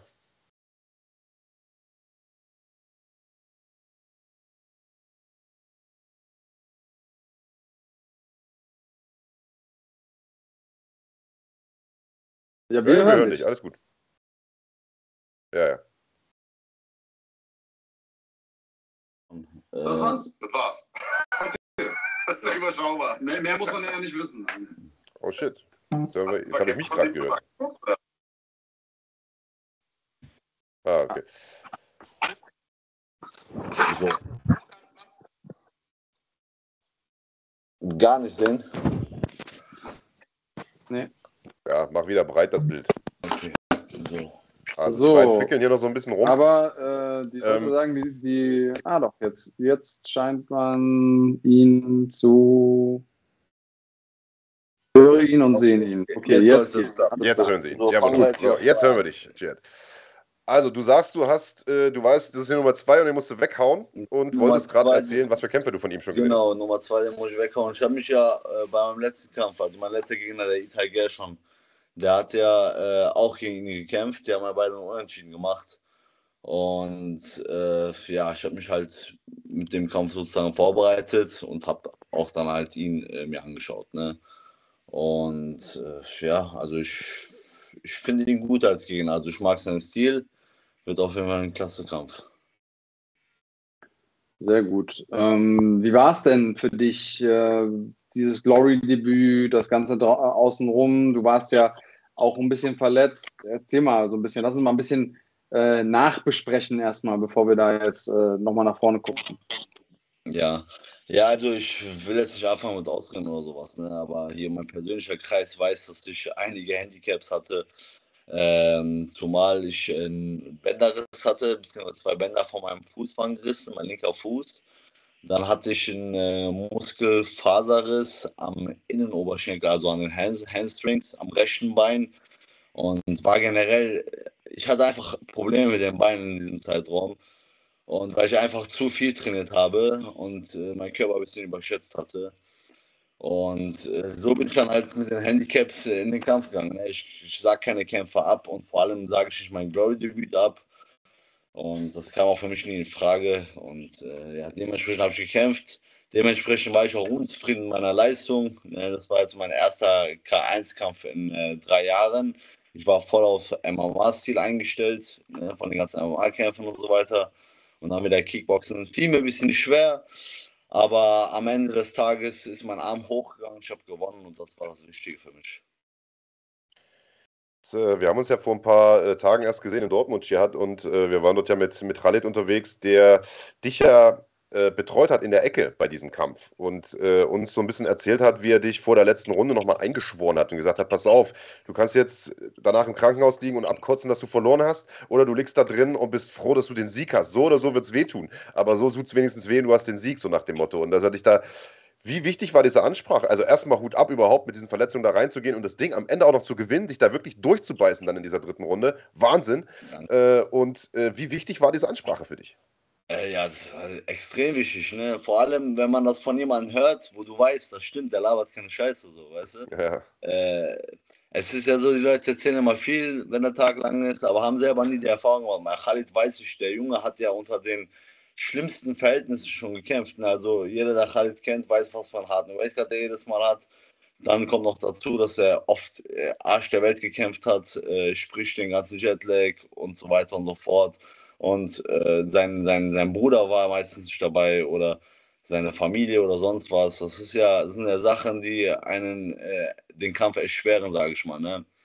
Und wenn er mir dann etwas erzählt, so ich kaufe ihn das sofort ab und er hatte bis jetzt mit allem recht und ja, das war extrem wichtig. Ich habe mir gedacht, Alter, ich, ich, muss das jetzt, ich muss hier entweder sterben oder ich muss gewinnen, ne? Und äh, am Ende hat es dann gereicht, ne? Der Kampf war ähm, schon knapp. Also ich war mir nicht so hundertprozentig sicher. Wir haben es die, wir die äh, Refs gesehen. Äh, wie sicher warst du dir nach dem Kampf, dass deine Hand hochgehen wird? Also ich war mir schon sicher, warum? Weil ich bin die ganze Zeit nach vorne gegangen, ich habe die ganze Zeit gedrückt und er hat halt versucht Zeit zu stellen. Ne? Er hat jedes Mal auf äh, die Zeit geguckt, er ist die ganze Zeit nach hinten gegangen, hat geklincht, sobald ich nah war. Also ich war mir schon sicher, dass ich äh, äh, mehr Druck gemacht habe. Und das ist ja auch etwas, was äh, viele Punkte bringt. Ne? Hm. Insgesamt hast du ja selber gesagt, du hast ein paar gesundheitliche Themen mit reingebracht in den Kampf. Ähm, Gibt es irgendwelche Learnings? Du hast eben schon gesagt, ah, ich habe meinem Körper ein bisschen zu viel abverlangt. Ich dachte, der kann ein bisschen mehr aushalten. Ähm, machst du jetzt weniger Training, mehr Regeneration? Was hast du verändert, um dem zu begegnen? Ja, also weniger Training nicht. Ich mache immer noch meine 8 bis 10 Einheiten die Woche. Nur äh, gucke ich, dass ich, äh, der Weightcut war auch sehr hart. Ich war auch sehr, sehr schwer in diesem Zeitraum. Ich habe jetzt ein bisschen früher mit dem Weightcut angefangen. Ich habe jetzt äh, ich, mehr auf meine Konzentration auf meinen Schlaf gelegt. Ich gehe früher schlafen. Äh, ich, ich, bin ja ein äh, Vollzeitarbeiter. Also ich arbeite ja in meiner eigenen Firma selber in Vollzeit. Und äh, somit muss bei mir der Tag komplett eingeplant sein. Sprich, wenn ich morgens vor der Arbeit muss ich früh genug aufstehen, das heißt, ich brauche genug Schlaf, ich muss am Vortag früh schlafen. Äh, ja, ich bin auch jetzt gerade, äh, ja, habe ich noch eine, zwei Stunden ungefähr, dann gehe ich auch langsam, lege ich mich ins Bett, versuche schon eine handyfreie Zeit zu machen und dann schlafen zu gehen. Ne? Weil äh, der Körper braucht das und ähm, ja, ich habe halt gemerkt, dass ich das falsch gemacht habe. Ich habe wenig geschlafen, viel trainiert und äh, am Ende wurde mir das zu Verhängnis. Ne? Das ist interessant. Also man hat immer so ein bisschen die Vorstellung, äh, Kämpfer trainieren natürlich hart, klar und so, aber äh, dass dieses Thema tatsächlich so eine extrem große Rolle spielt, ich glaube, das ist lange Zeit gar nicht so wirklich berücksichtigt worden. Und du haust dich tatsächlich jeden Abend dann 21 Uhr ins Bett oder was? Nein, nicht 21 Uhr so. Je nachdem. Also morgen mache ich zum Beispiel eine Einheit, den Montag starte ich immer was, also ich starte mit einer Einheit. Ne? Aber als am Dienstag muss ich schon relativ früh schlafen, also gegen 21, 20 Uhr gehe ich schlafen je nachdem, wie ich das zeitlich schaffe mit meinem Abendtraining, sage ich mal. Und mhm. äh, ja, also ich versuche schon meine acht Stunden Schlaf auf jeden Fall zu bekommen. Ist halt schwierig, wenn ich vor der Arbeit noch äh, ähm, trainieren muss. Ne? Meine Arbeit beginnt um halb acht und äh, da muss ich halt schon um 22 Uhr schlafen, damit ich meine sieben bis acht Stunden kriege. Ja, und ich sag mal, Vollzeit arbeiten ist ja das eine, aber Vollzeit arbeiten in einer eigenen Firma, also selbstständig zu sein und dann auch den ganzen anderen Kram da regeln zu müssen, der da sozusagen im Büro anfällt und, und dieser ganze Scheiß, das ist ja nochmal ein ganz anderer Schnack. Also von daher Hut ab auf jeden Fall äh, dafür.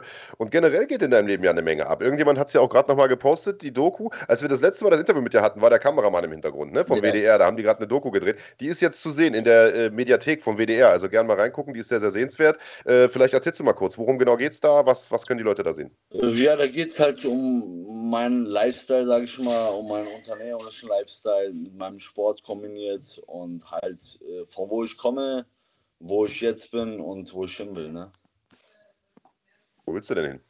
Wohin will ich? Ich will der beste Kämpfer der Welt werden, ne? eines Tages. Oder zu den besten Kämpfern der Welt gehören. Das ist so mein Ziel. Und äh, ja, sportartenübergreifend, so wie ich, äh, so wie ich dich kenne. Denn äh, du bist ja im MMA genauso unter, äh, unterwegs und zu Hause momentan wie bei Glory.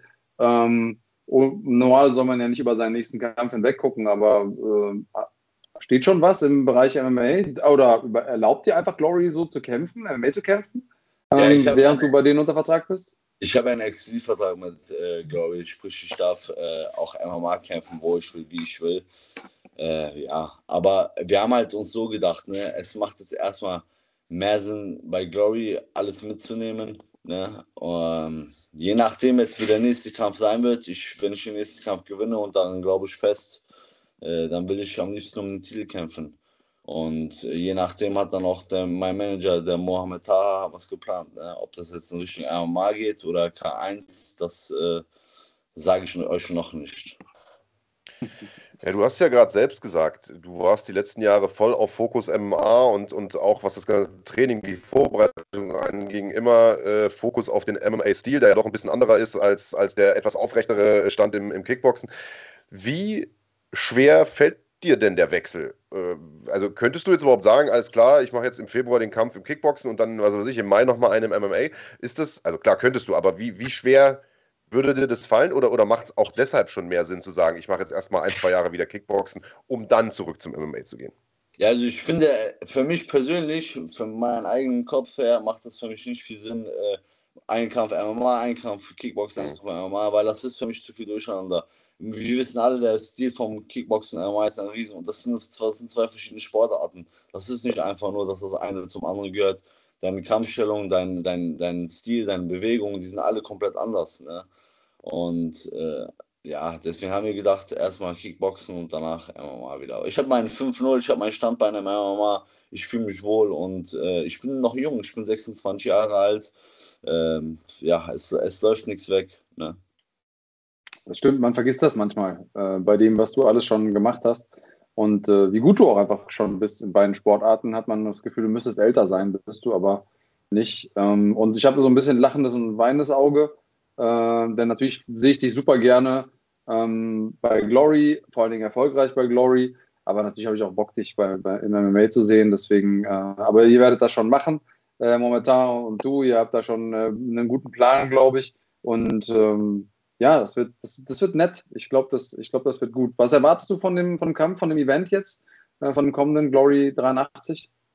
Ja, also äh, ich, die Grugerhalle ist ja viel, viel größer als die in Bonn. Ähm, ich glaube, ich weiß jetzt nicht, wie viele Zuschauer sie da eingeplant haben. Ich glaube, 8000 Zuschauer oder sowas. Ne? Und da kämpft auch der Mohamed Jaraya. Das heißt, äh, das wird schon ein gehyptes Event, sage ich mal. Äh, von mir werden da auch viele Leute sein und das wird auch immer richtig cool. Ahmed Schmoder kämpft ja auch dort, also das wird Hammer, das wird geil einfach. Und letztes Mal die Atmosphäre, das war einfach traumhaft, ne? das ist das, was sich jeder Kämpfer wünscht und jetzt sind es genau dieselben Verhältnisse wieder.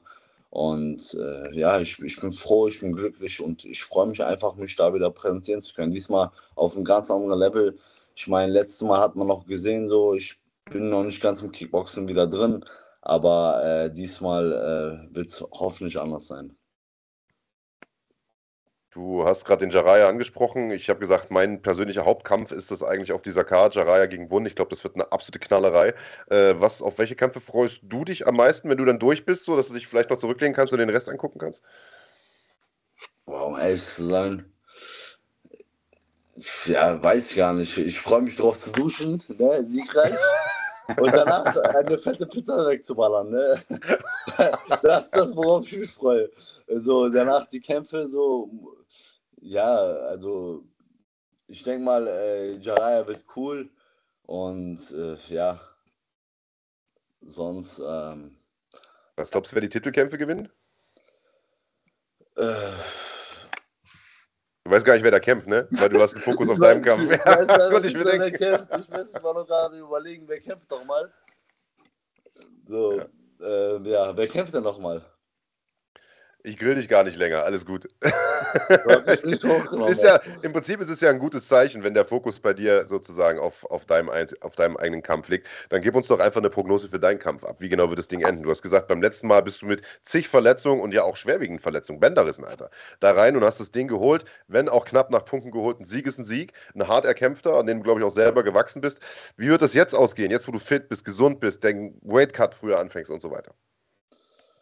Wie es ausgeht am Ende des Tages, das weiß nur Gott. Ne? Aber ähm, ich bin sehr zuversichtlich, dass das schon ein starker Kampf wird. Und äh, äh, ob wie ich den gewinne, nach Punkten oder K.O., das, das weiß ich nicht. Ich, man kann nichts erzwingen, aber äh, ich bin sehr, sehr zuversichtlich und äh, ich freue mich auf jeden Fall, den Jungen eine Tracht Prügel zu verpassen, sage ich euch ehrlich. Das ist einfach so. Und äh, ja, wenn ich dran denke, wie, wie viel ich hungern muss, was ich alles tun muss, dann äh, freue ich mich umso mehr auf die Belohnung. Und die Belohnung ist am Ende des Tages der Kampf für mich. Ne? Schick. Und äh, wir freuen uns drauf, dir zuzusehen, wie du deine Belohnung abholst. Vielen Dank, dass du ähm, die, das bisschen von deiner wertvollen Zeit, das du hast, außerhalb von Arbeiten und Training, auch äh, verwendest, um mit uns zu sprechen über den Kampf. Danke, dass ihr auch, euch auch Zeit nimmt, uns äh, so eine Plattform, sage ich mal, zu bieten, beziehungsweise, dass man sich auch präsentieren kann, auch mal vorm Kampf. Also das ist auch nicht äh, selbstverständlich. Danke dafür auf jeden Fall auch. Hat mich auf jeden Fall sehr gefreut. Und dann noch euch einen weiteren schönen Abend. Ne? Ebenso, genieß deinen Sonntag äh, und dein frühes zu Bett gehen. Äh, weiterhin verletzungsfreie Vorbereitungszeit. Wir sehen uns äh, dann am 11.02. aller Wahrscheinlichkeit nach in Essen. Also ich werde wahrscheinlich da sein. Ähm, auf jeden Fall ich es mir mal angucken. Das ist schon mal Fakt, wenn ich es nicht sogar selber kommentiere. Solltet ihr auch machen. 11.02. Grugerhalle Essen. Tickets gibt es noch ein paar und äh, Jihad Akipa wird es zu tun bekommen mit Gerig Bileb, der Nummer 2 der Rangliste im Leichtgewicht. Vielleicht ist das der Kampf, der dir einen Titelfight einbringt. Also Daumen sind auf jeden Fall gedrückt. Danke. Dir alles Gute. Hau rein. Aber, ciao, ciao. Bus. Ciao, ciao. Ja, also äh, ich glaube, der Alex Popek hat es gerade eben gesagt. Die Kampfsportszene in Europa und insbesondere aber auch in Deutschland, die ist in den letzten Jahren oder in den letzten zwei Jahren echt krass gewachsen. Natürlich haben, äh, das kann man jetzt also ganz, ganz, ganz, äh, ganz unverblümt ja auch sagen, haben auch wir einen kleinen Anteil damit dran, mit, mit NFC und so weiter. Das, das ist schon wichtig. Aber eben nicht nur wir. Ich meine, Glory ist jetzt viel in Deutschland, Octagon kommt äh, regelmäßig hierher. Äh, es passiert schon eine Menge auf diesem Markt, Mann. Ja, und das bringt natürlich auch viele Möglichkeiten mit für äh, die Kämpfer, die auf einmal anfangen können, Geld zu verdienen, sodass man auch ordentlich trainieren kann, die die Aufmerksamkeit bekommen, die einfach einen Blumenstrauß an Möglichkeiten haben, ihre Karriere zu gestalten. Wie gesagt, früher war immer nur so, okay, wo finde ich jetzt die nächste äh, halbseidene Veranstaltung, um noch einen Kampf zu machen, um vielleicht irgendwann in die UFC zu kommen mit einem guten Highlight-Video. Äh, das so richtige Karrierepfade, die du gehen kannst. Und ähm, das ist schon schön zu sehen. Und auch da, glaube ich, sind wir nicht ganz unschuldig dran, denn so ein Octagon, so ein Glory, die gucken natürlich wird Kampfsport überhaupt angenommen in Deutschland? Und wenn die dann sehen, ah, die haben da schon ein paar Player, die auch schon Leute ziehen, die auch ähm, Aufmerksamkeit bekommen, dann trauen die sich halt eher ähm, auf diesen Markt. Also ohne, dass ich jetzt unsere Rolle da übertreiben will in dem, in dem Kontext, aber ich glaube schon, dass wir da ein bisschen was zu beitragen. Und ähm, ist ja schön zu sehen. Und ähm, habe auch das Gefühl, dass die, dass die Kämpfer und auch die, auch die Fans das wertzuschätzen wissen. Ähm, und was auch eine gute Symbiose ist, das gibt ja, es gibt ja welche, die besser funktionieren und äh, die ich irgendwie geschmackvoller finde. Und dann gibt es wieder welche, die ich ein bisschen schwierig finde. Aber ähm, Zielgruppen einfach ein bisschen zu, zu mergen, also aus verschiedenen Zielgruppen sich zu bedienen. Wir wissen ja zum Beispiel, dass ähm, viele von den Kampfsportfans auch Gamer sind, also da sowas zu machen. Oder aber auch generell Leute, die gerne auf YouTube unterwegs sind. Ähm, und da schlage ich ein bisschen den Bogen zu äh, einem unserer neuen Sponsoren. Und äh, das ist ein, ein, sehr spannendes Format. Und da würde ich gleich mal äh, freuen auf deine Antwort, ob du bei sowas mitmachen wollen würdest. Ähm, es geht um Arctic Warrior. Ähm, dazu gibt es äh, einen Trailer, wenn ich richtig äh, das in Erinnerung habe. Den gucken wir uns einmal an und dann quatschen wir da kurz drüber.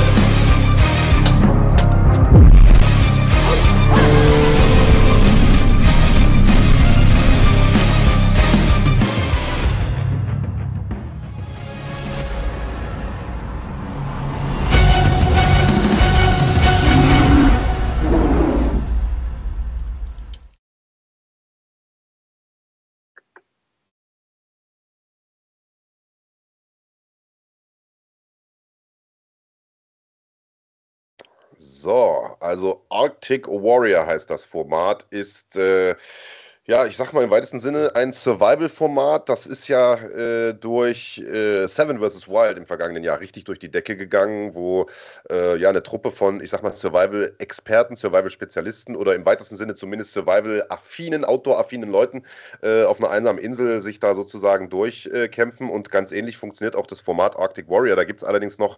Ähm, da gibt es noch ein paar interessante Twists, die es bei Seven vs. Wild beispielsweise nicht gab. Also erstens mal wird es nicht auf einer Insel stattfinden, wo es verhältnismäßig warm ist, sondern es wird in der Eiseskälte stattfinden, nämlich in der Arktis. Ähm, es wird äh, sechs Profis und einen Promi geben, der da mitmacht. Also da sind auch schon einige Namen gefallen, wie Montana Black beispielsweise, der ja äh, einer der erfolgreichsten YouTuber ist in Deutschland äh, und einige andere mehr. Die werden dort fünf Tage sein und müssen auch ständig irgendwelche Challenges machen, also von A nach B gelangen und so weiter. Also die chillen nicht nur dort und müssen überleben, sondern die müssen auch noch tatsächlich irgendwas leisten. Äh, etwas, was dir ja gänzlich unbekannt ist, Andreas Kanetakis, Dinge zu leisten. Ähm, und äh, da läuft aktuell noch das Casting, das heißt, man kann sich da tatsächlich auch noch bewerben. Ähm, und die sind natürlich total begeistert von der Tatsache, dass, äh, also die Veranstalter, dass äh, der Fabio Schäfer, der ja aus Seven vs. Wild bekannt ist, bei uns äh, kämpfen wird am 18. Februar äh, bei NFC 12 in Bonn. Die Produktion wird Ende Februar stattfinden und dann wird das Ganze zu sehen sein auf YouTube. Ich werde mir das auf jeden Fall angucken, denn ich fand Seven vs. Wild schon cool. Aber um deine Frage zu beantworten, ich würde auf keinen Fall dort mitmachen. ich muss dazu sagen, ich muss dazu sagen, also bei Seven vs. Wild hätte ich mir vielleicht sogar vorstellen können, damit damit zu machen, weil ich finde diese Outdoor-Sache auch cool. Ich habe 0,0 Erfahrung damit, außer dass ich gerne mal im Wald spazieren gehe. Aber ich fände die Herausforderung schon geil. Bei Arctic Warrior würde ich allein deshalb schon nicht mitmachen wollen, weil ich Kälte hasse wie die Pest. Das wäre für mich das absolute, absolute Ausschlusskriterium. Also never, never ever. Ja, also das wäre genau meine Antwort auf, auf diese Frage auch. Ähm, Survival so, yo, ich bin nicht unglaublich affin. Ich finde es interessant. Ich selber irgendwie im Wald schlafen, klar, kann man mal machen. Äh, es zu müssen, wäre dann eine andere Geschichte. Ähm, aber dann bei Seven vs. Wild, wenn die sich irgendwo einen warmen Platz aussuchen, wir fahren im Sommer hin, alles easy. Alles, was kalt ist, damit kannst du mich einfach jagen. Malediven wahrscheinlich, ne? Ja, auch Malediven, Survival kriege ich hin. Ähm, bei, äh, aber überall, wo es kalt ist, bin ich raus. Deswegen also aber noch umso mehr Hut ab vor allen Leuten, die sich das trauen. Jetzt schreibt hier irgendjemand, Stefan Pütz ist mit dabei. Ich weiß gar nicht, ob das, ob das safe ist. Ähm, ich weiß, dass da zumindest mal mit kokettiert wurde. Ähm, und ja, es hat ja auch so ein bisschen was von an seine Grenzen gehen, äh, ähm, was Ungewöhnliches machen, was sonst keiner macht. Auch darauf muss man ja. sich vorbereiten, wie auf einen MMA-Kampf und so. Also es gibt schon Parallelen, die man da ziehen kann. Und ich kann mir auch vorstellen, dass viele Leute, die so ein Format sich angucken, auch gerne MMA gucken oder andersrum. Leute, die gerne Kampfsport gucken, für so ein Format offen sind. Ähm, ja, und äh, man, manche Leute machen ja sogar diesen Sprung vom Survival zum Kämpfer. Du hast es eben gesagt, Fabio Schäfer wird am Start sein am 18.02. Ähm, noch gibt es ein paar Tickets übrigens ähm, für Bonn. Im Maritim sind wir ja da, bevor wir dann im, am 25.03. den Sprung in die große Halle nach, nach Dortmund machen. Ein paar Tickets für Bonn gibt es noch. Ähm, ich werde es nicht müde zu betonen. Am Ende heult ihr wieder alle, dass es keine Tickets mehr gibt. Fighting.de slash Tickets. Jetzt welche sichern.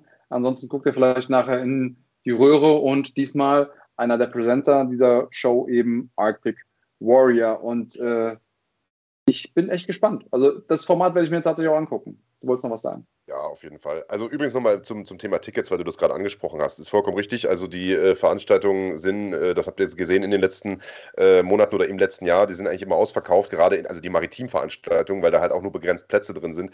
Ähm, gern äh, jetzt schon mal zuschlagen, äh, sonst äh, gibt es hinterher keine Tickets mehr. Und selbst bei Bonn, bei Dortmund meine ich, wo die große Halle ist, gehen die Tickets weg wie warme Semmeln. Und da werden jetzt schon im, im, in diesem Drittmarkt oder wie sich das nennt, also bei den Reseller-Seiten, Tickets Tickets äh, für die Parkettplätze, weil die sind halt schon weg. Ne? Ihr kriegt jetzt nur noch in Anführungsstrichen Plätze auf dem Rang, äh, die ich persönlich eh besser finde. Unterrang würde ich Parkett immer vorziehen, aber äh, gut.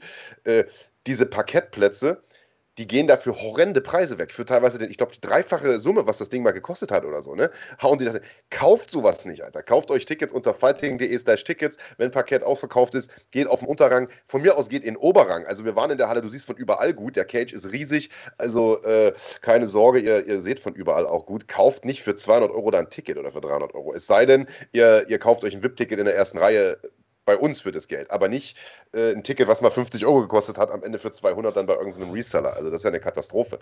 Ähm, das nur mein Hinweis. Aber äh, was Arctic Warrior angeht, um das vielleicht zuzumachen, äh, ich bin hundertprozentig bei dir. Ich glaube, es gibt total viele Parallelen. Denn äh, wer MMA kämpft und wer sowas macht, so eine Survival-Geschichte, das sind besondere Typen, Mann. Das machst du nicht einfach so, weißt du? Das ist, das, das, das braucht einen besonderen Schlag Mensch, ähm, der sowas macht. Äh, nicht umsonst ist jetzt ein Fabio Schäfer beispielsweise, wie du es gesagt hast, im, im, Februar bei uns am Start, Fritz Meinecke, der Seven vs. Wild ja aus der Taufe gehoben hat, äh, trainiert ja auch regelmäßig mit Niklas Stolze zusammen in, in Magdeburg. Also der ist auch irgendwie Kampfsportaffin. Ich glaube schon, dass es da sehr, sehr viele Überschneidungen gibt und äh, bei den Zuschauern genauso. Wenn, ähm, und nicht nur, weil die gerne YouTube gucken oder so, so, sondern ich glaube einfach, weil das Leute sind, die sich gerne unterhalten lassen, die gerne Action sehen wollen und die gerne, ich sag das jetzt mal ganz chauvinistisch, Alpha Tiere sehen wollen in Aktion. So. Und das hast du natürlich im MMA auf jeden Fall. Aber aus meiner Sicht hast du das ein Stück weit auch bei diesen Survival-Formaten, weil, wie gesagt, das sind schon ganz, ganz besondere Menschen, die, ähm, die sowas machen.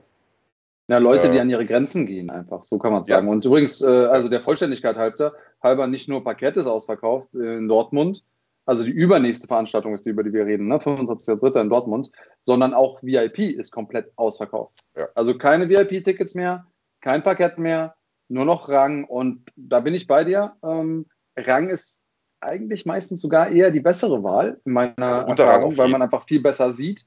Ähm, und äh, ja, bevor ihr dann nachher in die Verlegenheit kommt, dass ihr die Karten, die ihr eigentlich gerne hättet, irgendwo über einen Drittanbieter kaufen müsst für das Mehrfache, sichert sie euch jetzt. Ähm, Wäre auf jeden Fall auch mein Tipp. Auf der anderen Seite, als ich das, das erste Mal gesehen habe, habe ich gedacht, hey, we fucking made it. Also in dem Moment, wo jemand deine Tickets schon mal kauft, weil er weiß, die gehen eh weg und ich verkaufe sie nachher teurer, alles klar, dann weiß man, man ist irgendwie auf dem richtigen Weg.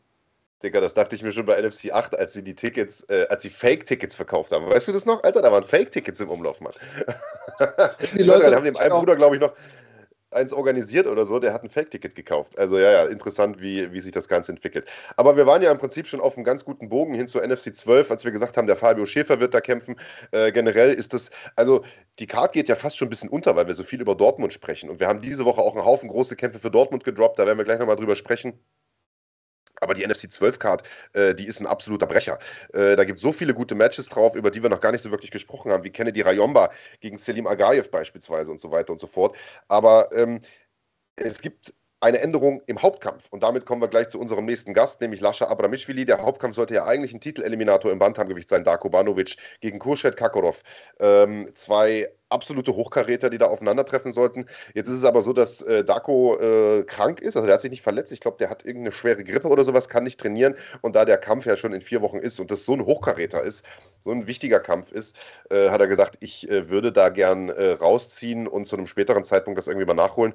Und eingesprungen ist ein Mann, dessen NFC-Debüt ich schon sehr, sehr lange herbeisehne, äh, nämlich Lascha Abramishvili. Der ist, glaube ich, den Leuten im Westen noch gar nicht so bekannt. Der kämpft überwiegend äh, im, im, östlichen Teil der Republik, kommt aus Magdeburg, ist Trainingspartner von äh, Niklas Stolze. Niklas äh, betet seit Jahren äh, den müsst ihr pushen, keiner will gegen den kämpfen, der Typ ist eine Maschine.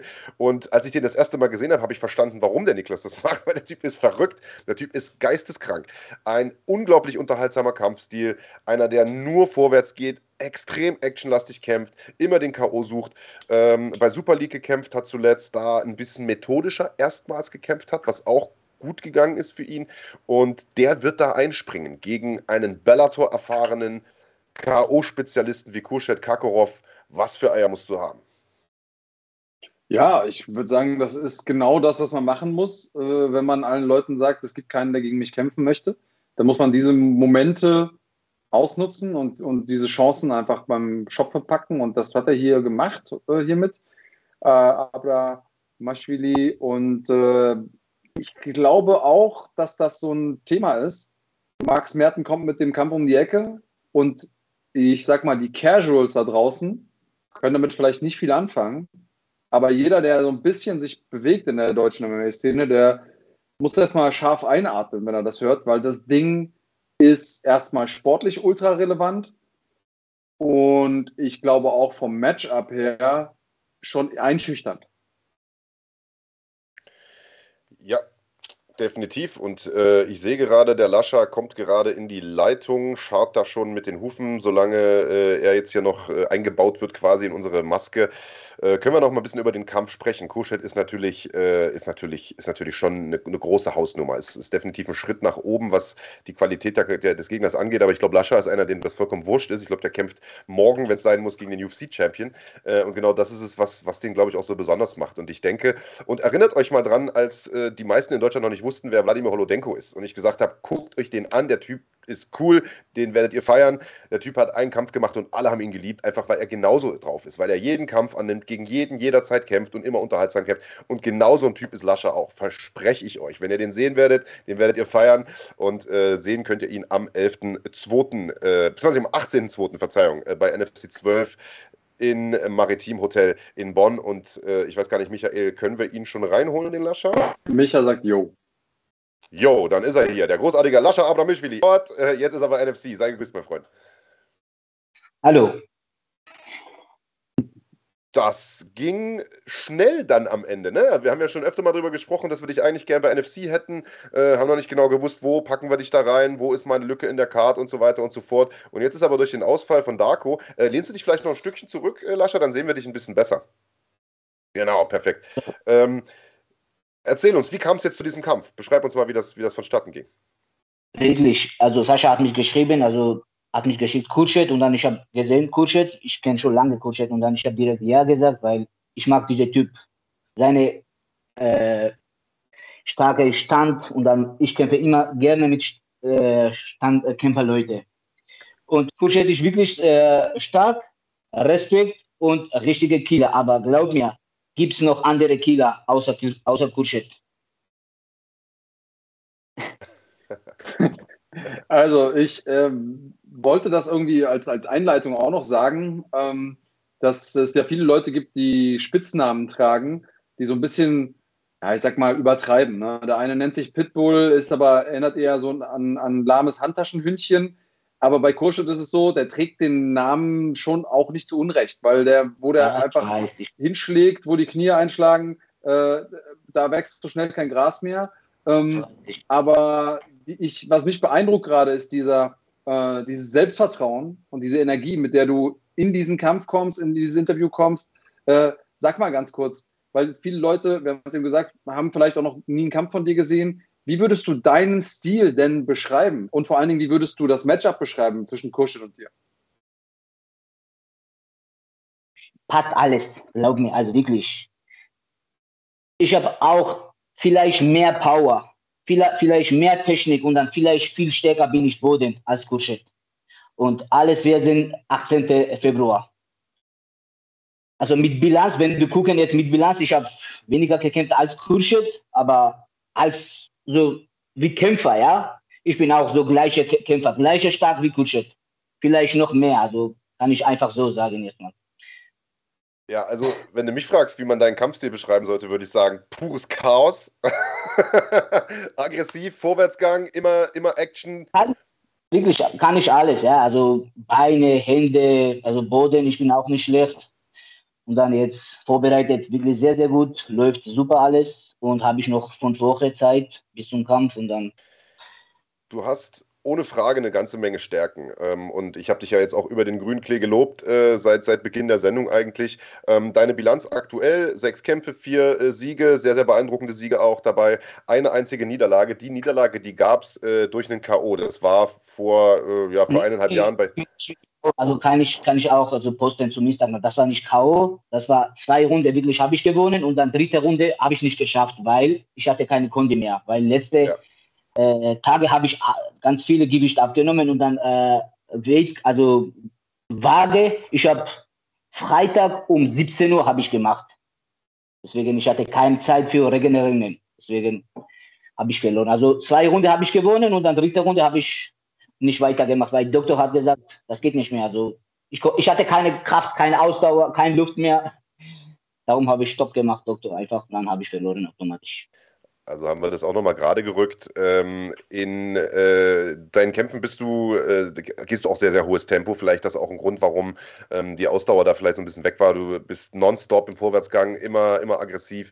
Ähm, bist dabei manchmal auch ein bisschen offen. Ich glaube, gegen Wissam Mamoka bist du mal kurz runtergegangen, standest aber sofort wieder und bist weiter nach vorne gegangen. Glaubst du, dass das ein bisschen gefährlich werden kann gegen einen wie Kuschet, der natürlich in jede Lücke sofort reinschießt? Ja, in MMA passiert alles, ja. Bis mit Misam Wamuka, ja, das war so ganz schnell vielleicht runtergefallen, aber mit Kurschet, das weiß ich nicht, passiert, glaube ich nicht. Weil ich muss wirklich jetzt mit richtig schlau kämpfen, wie niemals. Muss ich wirklich richtig vorbereitet, wie niemals, weil ich Kurschet ist wirklich in meiner MMA-Karriere einer der besten Kämpfer. Also bis jetzt. Dann muss ich wirklich schlau kämpfen, ja. Was denkst du, wie geht der Kampf aus?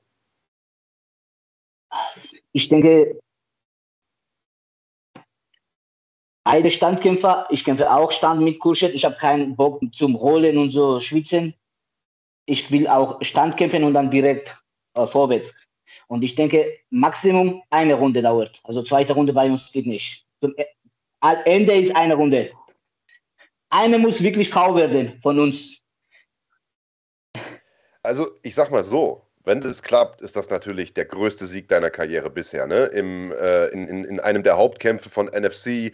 Äh, alle werden da drauf gucken gegen so einen Riesennamen wie Kurschet. Und das in einer Gewichtsklasse, die gerade sehr, sehr interessant wird hier in Deutschland. Mit einem äh, Khalid Taha, der jetzt unterschrieben ja. hat bei NFC. Mit äh, ne, Darko Banovic ist da noch irgendwo in dem Mix. Wir haben Farbot Iranejad, der noch irgendwo rumläuft. Es gibt so viele starke 61er mittlerweile in Deutschland. Da ist einiges möglich. Wo geht die Reise mit dir in diesem Jahr hin? Was, was, was ist dein Traum? Was ist dein Ziel? Wo stehst du in einem Jahr? Erstmal Kurschet und dann Titel. Egal wer kommt. Äh, Khalid Taha, der äh, Farbot Iranija und gibt es noch Max, also Max Holz als ist kein Problem. Also wir trainieren ab und zu zusammen und dann der ist wie mein Freund. Das hab ich ich mache kein Interesse mit ihm zu kämpfen, aber wenn die NFC sagt, musst du mit ihm kämpfen für Titel und dann nicht kämpfen ist kein Problem. Aber erstmal Kurschet. Danach gucken, ja, wer kommt. Ich merke, ich, ich, ich glaube, kämpft äh, Khalid Taha, ja, gegen äh, Farbot. Äh, also Khalid wird kämpfen im März, aber er wird nicht gegen Farbot kämpfen. Der Gegner ist noch nicht bekannt, den geben wir in den nächsten oh, Tagen aha, bekannt. Aha, okay. ähm, aber wie gesagt, wir haben sehr, sehr viele starke Leute in dieser Gewichtsklasse und ich glaube auch, dass es also das irgendwann mal geben wird. Das war Angebot Kurschet und dann ich habe ja gesagt. Wenn kommt Khalid Taha und dann mache ich sofort zu Kampf. Kein Problem. Ich mag nicht so vorher wie manche Kämpfer, weißt du, ich bin so stark, das und dann kommt Zeit und dann oh, abgesagt. Nee, das mache ich niemals. Ich glaube, ähm, dieser 18.2. könnte in die Geschichte eingehen als der Tag, an dem du ähm, dich selbst vorgestellt hast, der deutschen MMA-Gemeinde. Denn ähm, das ist natürlich eine Bühne, ähm, auf der man gesehen wird. Du hast einen prominenten Gegner, du hast einen prominenten Platz mit dem Main Event. Ähm, ich kann mir vorstellen, dass äh, das so ein, so ein Wendepunkt wird in deiner MMA-Karriere und ich bin, also jetzt schon kann ich nicht erwarten, was passieren wird, weil ich habe keine Ahnung, was passieren wird. Ich stelle mir das vor wie in so einem, in so einem Comic, wenn die Leute dann so auf, aufeinandertreffen und so eine Staubwolke kommt und man nur Hände und, äh, und Füße irgendwie rausfliegen sieht und dann am Ende des Tages äh, bleibt irgendeiner liegen. Und ich bin extrem gespannt, was, was dazwischen passiert. Ja, das kann ich nicht sagen, 100% ich gewinne, aber ich komme für Sieg, 18. Dann mache ich alles für Sieg. So. Das klingt sehr, sehr gut. Also ich glaube, wir haben da einen guten Ersatz gefunden für äh, den äh, erkrankten Darko Banovic. An der Stelle übrigens auch nochmal gute Besserung äh, nach Österreich. Äh, vielen, vielen Dank, Lascha, dass du da eingesprungen bist, denn äh, eins kann man sagen, es ist nicht einfach, jemanden zu finden, der kurzfristig gegen Kurschet Kakolov einspringen möchte. Also von daher Hut ab an dieser Stelle. Ähm, vielen, vielen Dank, dass du dir heute auch die Zeit genommen hast, ähm, hierher zu kommen. Ich weiß, du bist keiner, der gern viel redet, du willst lieber kämpfen. Ähm, trotzdem äh, hast du dich ja, glaube ich, heute gut präsentiert und äh, ich glaube, noch besser äh, wirst dich präsentieren am 18.02. Wir freuen uns. NFC 12, Tickets gibt es unter fighting.de slash Tickets und das letzte Wort, Lascha, das gehört dir. Wenn du noch was sagen willst, bitte. So, ich vorbereite gut und dann ich will auch zu Kurschet sagen. Kurschet, das ist nicht einfach für dich. Vorbereitet wie niemals, Bruder. Wer muss wirklich Schleckerei machen, 18.12., äh, 18.2. bei NFC. Sehr gut. Vielen, vielen Dank, Lascha. Das war er. Lascha Abramishvili grüßt die ganze Bande in Magdeburg und wir sehen uns im Februar, verletzungsfreie Vorbereitungszeit noch. Hau rein. Tschüss. Ciao. ja, das wird, glaube ich, sehr, sehr spannend, Andreas Kranjotakis. Ich sehe da so ein Lächeln in deinem Gesicht. Und ich glaube, also ganz ehrlich, ich meine, Kuschet ist natürlich ein schwerer Gegner, muss man ganz, ganz klar sagen. Aber äh, egal wie das Ding ausgeht, Sieg oder Niederlage, ich glaube, dass eine Riesenchance für Lascher ist und ich glaube, dass das ein Zugewinn ist auch für die NFC, denn wir brauchen einfach unterhaltsame junge Leute, die kämpfen wollen, Mann. Und das ist genau das, was, was, wir, was, was ja die Quintessenz von NFC ist. Matchups auf Augenhöhe und Leute, die einfach nur Bock haben zu kämpfen, Mann. Ja, und wenn es Leute gibt, die Bock haben auf Fitner, dann lassen wir die natürlich auch machen und, und geben denen die Bühne. Aber genau das ist es. Ich glaube, dass, dass die Fans ähm, das einfach zu schätzen wissen und einfach sehen, okay, da, da geht es halt ab. Und der hat jetzt, also wer dieses Interview gesehen hat und sich nicht auf den Kampf freut, den kannst du halt dann auch, den kriegst du auch nicht hinter den Ofen hervorgelockt. Äh, ne? Das ist für, mich tausendmal geiler, äh, weil diese Energie, die der mitbringt, ist einfach so unglaublich. Und wenn man ihn dann schon äh, gesehen hat beim Kämpfen, wenn man Kurschek gesehen hat beim Kämpfen, dann braucht man, muss man kein Nostradamus sein, um zu wissen, äh, was da abgehen wird. Noch gibt es Tickets, fighting.de slash Tickets, äh, holt euch die Dinger. Und ähm, ich verspreche euch, das wird nicht langweilig. Verspreche es euch.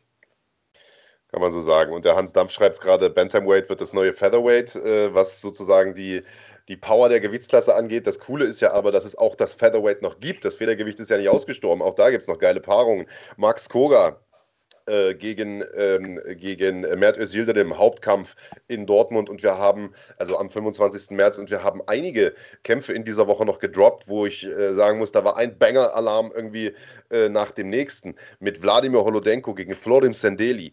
Was für ein Kampf, Mann. Da kam jetzt ein paar Mal die Frage, warum ist es kein Titelkampf?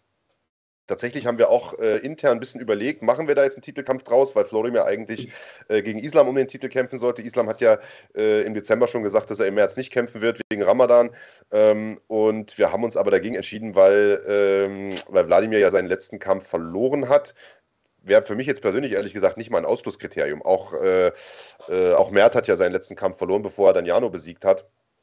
Aber wir haben uns trotzdem dagegen entschieden. Das soll aber diesen Kampf nicht schmälern, denn auch über drei Runden wird das, glaube ich, ein absoluter Banger, Andreas. Gar keine Frage. Und das ist ein, ähm, ein Kampf, der unabhängig davon, ob jetzt Solodenko seinen letzten gewonnen oder verloren hat, eine unglaubliche sportliche Rele Relevanz besitzt. Und alleine, dass die Leute danach fragen, hey, warum ist es kein Titelkampf, zeigt ja auch, wie, wie unglaublich ähm, relevant das Ding ist. Also auch nochmal Verstärkung für den 25.03. bekommen in Dortmund. Äh, wenn ihr mehr Argumente braucht, äh, da, davon gibt es einige. Ähm, ich weiß, dass hier immer noch mal mehr nachgehakt wird, was denn jetzt eigentlich mit, mit der, mit der restlichen Fightcard ist ähm, aus Bonn. Nicht, dass uns Bonn komplett untergeht, aber ähm, da haben wir auch ein, äh, 61 oder 61-2 Matchup drin. Ähm, zwar auf der Undercard, aber vielleicht sind da ja auch nochmal Leute dabei, die man in einem halben Jahr erwähnt im Gespräch, wenn es um jemanden wie Kuschet geht. Ähm, Habib Nuri gegen Raul Lemberanski ist so ein ähm, Kampf, wo ich glaube, der fliegt so ein bisschen unterm, unterm Radar. Ich glaube, das Ding wird auch äh, richtig cool. Und wir haben noch ein paar andere sehr, sehr coole ähm, Kämpfer auf der Karte. Und weil schon mehrfach danach gefragt wurde, nein, Emilio Kisua wird nicht mit dabei sein. Ähm, der ist für den Februar erstmal raus. War mal geplant, äh, wird aber nicht klappen. Übrigens, die komplette Card von Bonn, die findet ihr äh, auf fighting.de. Einfach auf NFC klicken, dort seht ihr jeweils die aktuelle äh, Card oder alle offiziell äh, sozusagen unterschriebenen Kämpfe aufgelistet. Sehr, sehr übersichtlich gemacht ist das. Und äh, die Seite wird jetzt in den nächsten Tagen auch nochmal überarbeitet. Dann werdet ihr nicht nur die äh, Card des nächsten Events sehen, sondern alle bisher feststehenden äh, Cards, also auch die von Dortmund wird dann, ähm, wird dann in Gänze dort gelistet sein. Wir haben äh, in dieser Woche weitere Kämpfe für Dortmund auch verkündet und äh, ich meine, man muss ja dazu sagen, also ein Kampf wie Sendeli gegen Holodenko ist ja eigentlich so ein Main-Event-Kaliber-Kampf, so, ne? Aber der wird ja nicht der Main Event sein, sondern der Main Event ist, äh, ist Mert gegen Koga. Und dann hast du noch Khalid, der da also wahrscheinlich den Co-Main dann macht oder so. Also auf jeden Fall irgendwo da oben mit rumspringt. Dann hast du Sendeli gegen Holodenko. Dann haben wir diese Woche verkündet, Tasso gegen Adolf wird nachgeholt. Das war der Aufreger ah. äh, von NFC 11. Oder? Also. Alter, für, das, für den Kampf alleine lohnt es sich, in die Halle zu kommen. Aber eigentlich gilt das für alle der Kämpfe, die du gerade gesagt hast. Aber dass wir das hinbekommen haben, diese beiden, die eigentlich beide gesagt haben, so, ey, ich habe auf den anderen keinen Bock mehr, der geht mir so auf den Keks. Und genau wenn die sich treffen, genau das will ich sehen. Weil die auch einfach stilistisch ähm, extrem cool drauf sind und ich bin so gespannt auf das Comeback. Auf der einen Seite ähm, von Adolf und auf der anderen Seite, wie sich da Tasso präsentiert, der einfach noch so jung ist, also sowohl als Kämpfer, aber auch so in seinem Leben und äh, wie der jetzt auch gereift ist unter dem, hey, ich habe mein Gewicht nicht geschafft und ähm, hat ja alles richtig gemacht danach, hat sich entschuldigt, hat dann einen Probe-Weight-Cut gemacht, um zu zeigen, ich kann es und hat gesagt, komm, let's go ich finde cool, dass, dass Adolf das Ding angenommen hat und jetzt will ich einfach sehen, was passiert, wenn die beiden, äh, wenn die Käfigtür sich schließt und wenn die beiden ähm, aufeinander losgelassen werden. Freue ich mich drauf. Es gibt ja diese Kämpfe, wo du schon merkst, die sind was Besonderes, weil die spalten irgendwie die Szene so in zwei, in zwei Lager, die polarisieren so krass, dass die automatisch von, von ganz allein so einen Hype um sich entwickeln. Das war damals bei Koga gegen Trabelsi so, äh, weißt du, es war bei Aslan gegen Dussis so, auch wenn der Kampf am Ende nicht stattgefunden hat, aber der hat auch so krass polarisiert. Und das ist bei vielen anderen Kämpfen auch so gewesen. Und ähm, und dieser Kampf ist irgendwie genauso, habe ich das Gefühl. Wenn du mal in die Kommentare, also erstens mal, wenn du guckst, wie viele Kommentare und Likes dieser, dieser Ankündigungspost hat, das ist schon mal beeindruckend. Das ist irgendwie doppelt so viel als ein, als ein regulärer Kampf, den man postet. Und dann guckst du und dann hast du dieses Adorf-Lager, das sagt, ja, der Tasso, Alter, der wird weggeputzt und äh, hat nicht mal das Gewicht gebracht, wie unprofessionell. Und auf der anderen Seite hast du das Tasso-Lager, das sagt, boah, der Adorf, der wird aufgefressen und der ist doch eh nur Fake und was weiß ich. Also das spaltet so diese, diese Fangemeinde und Natürlich war es scheiße, dass der Kampf im Dezember geplatzt ist. Wir hätten alle den gern gesehen. Aber es ist ähnlich wie bei Koga gegen Mert. Dadurch, dass der jetzt verschoben wurde, sage ich mal, oder neu angesetzt wurde, ist er noch geiler, Alter. Da ist noch mehr Feuer drin, noch mehr Spannung drin. Und äh, das Ding wird, glaube ich, wirklich der absolute Renner. Und das war nicht der letzte Kampf, den wir angekündigt haben diese Woche, denn wir haben ja auch noch äh, Pantelei Taran, der einfach mal einer der fleißigsten Kämpfer ever ist, Alter, und schon wieder kämpfen möchte, äh, gegen Alisher Abdullayev, was auch ein absoluter Kracher wird. Und äh, der zweite Kampf für Panti im Federgewicht und das gegen einen wirklich, wirklich starken Mann. Es zeigt uns auch einfach, was er für ein Kaliber ist. Er sagt nicht, ja, ich brauche jetzt erstmal noch äh, einen Aufbaugegner und ich hätte irgendwie, möchte gerne da durchcruisen, sondern der will sich etablieren, der ist hungrig, der sagt, ich, wenn ich dahin will, wo ich, wo ich denke, dass ich hingehöre, dann muss ich durch die guten Leute durch. Und das Ding ist gut. Also ich glaube, diese ganze Fightcard ist eigentlich mit Main Events gespickt, auch wenn es für ein bisschen, bisschen muss man was ins Phrasenschwein werfen, aber das mache ich in dem Moment gerne, weil äh, das ist auch einfach, also es ist wahr. Ich wüsste jetzt gerade gar nicht, wenn du mir sagst, du musst jetzt auf einen Kampf verzichten, ich wüsste nicht, auf welchen ich verzichten wollen würde. Also, gib uns mehr. Max Merten, gib uns mehr. Ja, genau so ist es. Genau so ist es. Heinrich Hempel fragt, hat Panti jetzt den Vertrag, den er wollte? Ich weiß gar nicht, Michael, hat er den Vertrag unterschrieben? Nee, ne? Das ist immer noch. Ja, hat er, siehst du, doch. Irgendwas war mir doch so, genau. Er hat jetzt seinen Vertrag, den er wollte. Also, der ist jetzt sozusagen exklusiv an uns gebunden. Willkommen im Team, sozusagen. Und äh, wir kommen auch an den Nikolaus, der äh, eine Support-Mitgliedschaft hier abgeschlossen hat. Vielen, vielen Dank für den Support und willkommen in der Fighting-Familie. Oh, und der den direkt mal auf Premium. Premium geupgradet Ja. hat. What the fuck? Nick, okay, okay. Du bekommst, du bekommst morgen Wonder Products von mir. Er hat, er hat eben schon angemeldet, dass er auch dreckige Schuhe hat. Äh, ist ein guter, der Nick. Aber Bruder, wenn du die ganze Scheiße verschenkst an alle, weil der Wova, der hat ja auch schon wieder ge gegeiert, ne? Und will beim nächsten Event eine Wonder-Packung haben. Wenn du die Dinger alle verschenkst, dann wird das nichts. So haben die sich das, glaube ich, nicht vorgestellt. Das ist richtig, das ist richtig, aber äh, Nick, Nick, ist ein, Nick, ist ein guter. Wir sitzen in einem Büro, deswegen kann ich das, kann ich das machen. Ah, ah, der Nick ist das? Der Nick Wunderbar, ist das, genau. beste Grüße. Beste Grüße an Nick. Sehr schön. Ja gut, also wir haben heute, glaube ich, äh, eine Menge schöne Kämpfe äh, besprochen. Wir haben äh, mit drei interessanten Leuten gesprochen, auf deren Kämpfe ich mich sehr, sehr freue. Wir haben mit Lascher einen vorgestellt, der uns, glaube ich, in der nächsten Zeit noch viel Freude bereiten wird. Was gibt noch zu sagen?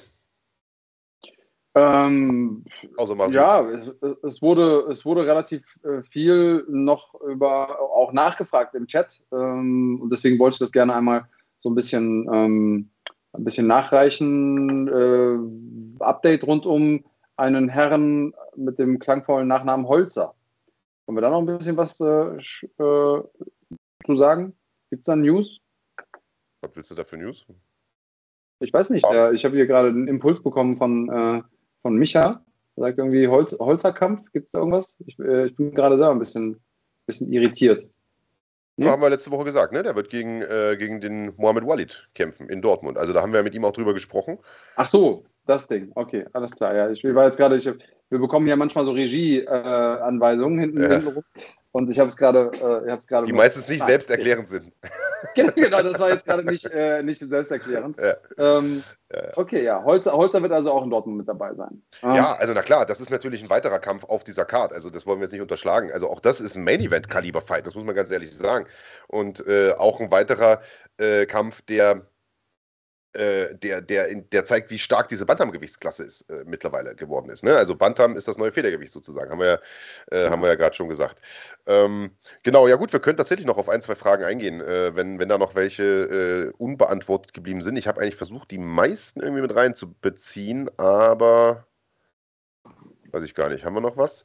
PFL kommt auch nach Deutschland in diesem Jahr. Stimmt, das ist noch so ein Zeichen dafür, ne, dass die Szene hier in Ja. Deutschland, ich glaube nach Berlin kommen die mit ihrer Europareihe. Äh, Im Übrigen kam vorhin auch die Frage, ob die Regular Season auf äh, The Zone laufen wird, denn die PFL äh, hat ja einen The Zone-Vertrag unterschrieben.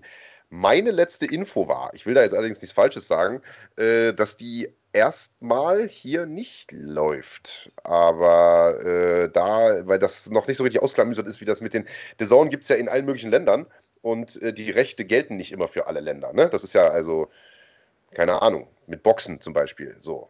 Das läuft, manche Sachen laufen da nur in England, manche aber auch in Deutschland und so weiter. Und manche laufen nicht in den USA, manche doch. Äh, und so. Und so ist es da, glaube ich, auch. Und das ist, glaube ich, noch nicht so hundertprozentig ausklamüsert, ob das hier überhaupt laufen kann. Aber äh, ich glaube, angedacht ist das schon, ne? dass das dann mal hier kommt. Naja, und mh, wenn PFL wirklich so auffährt, wie sie das jetzt, also mit, mit dem Jake Paul und dann vielleicht wirklich mit dem Ganu, so, das ist natürlich spannend, auf jeden Fall. Ja, Und mit einer. Europaserie, Alter. Also mit Events zur Primetime. Mhm. Wo Mit man vielleicht wahrscheinlich sogar hinfahren oder hinfliegen kann. Mhm. Ja, klingt, klingt auf jeden Fall interessant. Also deswegen sage ich das. Ich glaube, die MMA-Landschaft gestaltet sich gerade sehr viel diverser.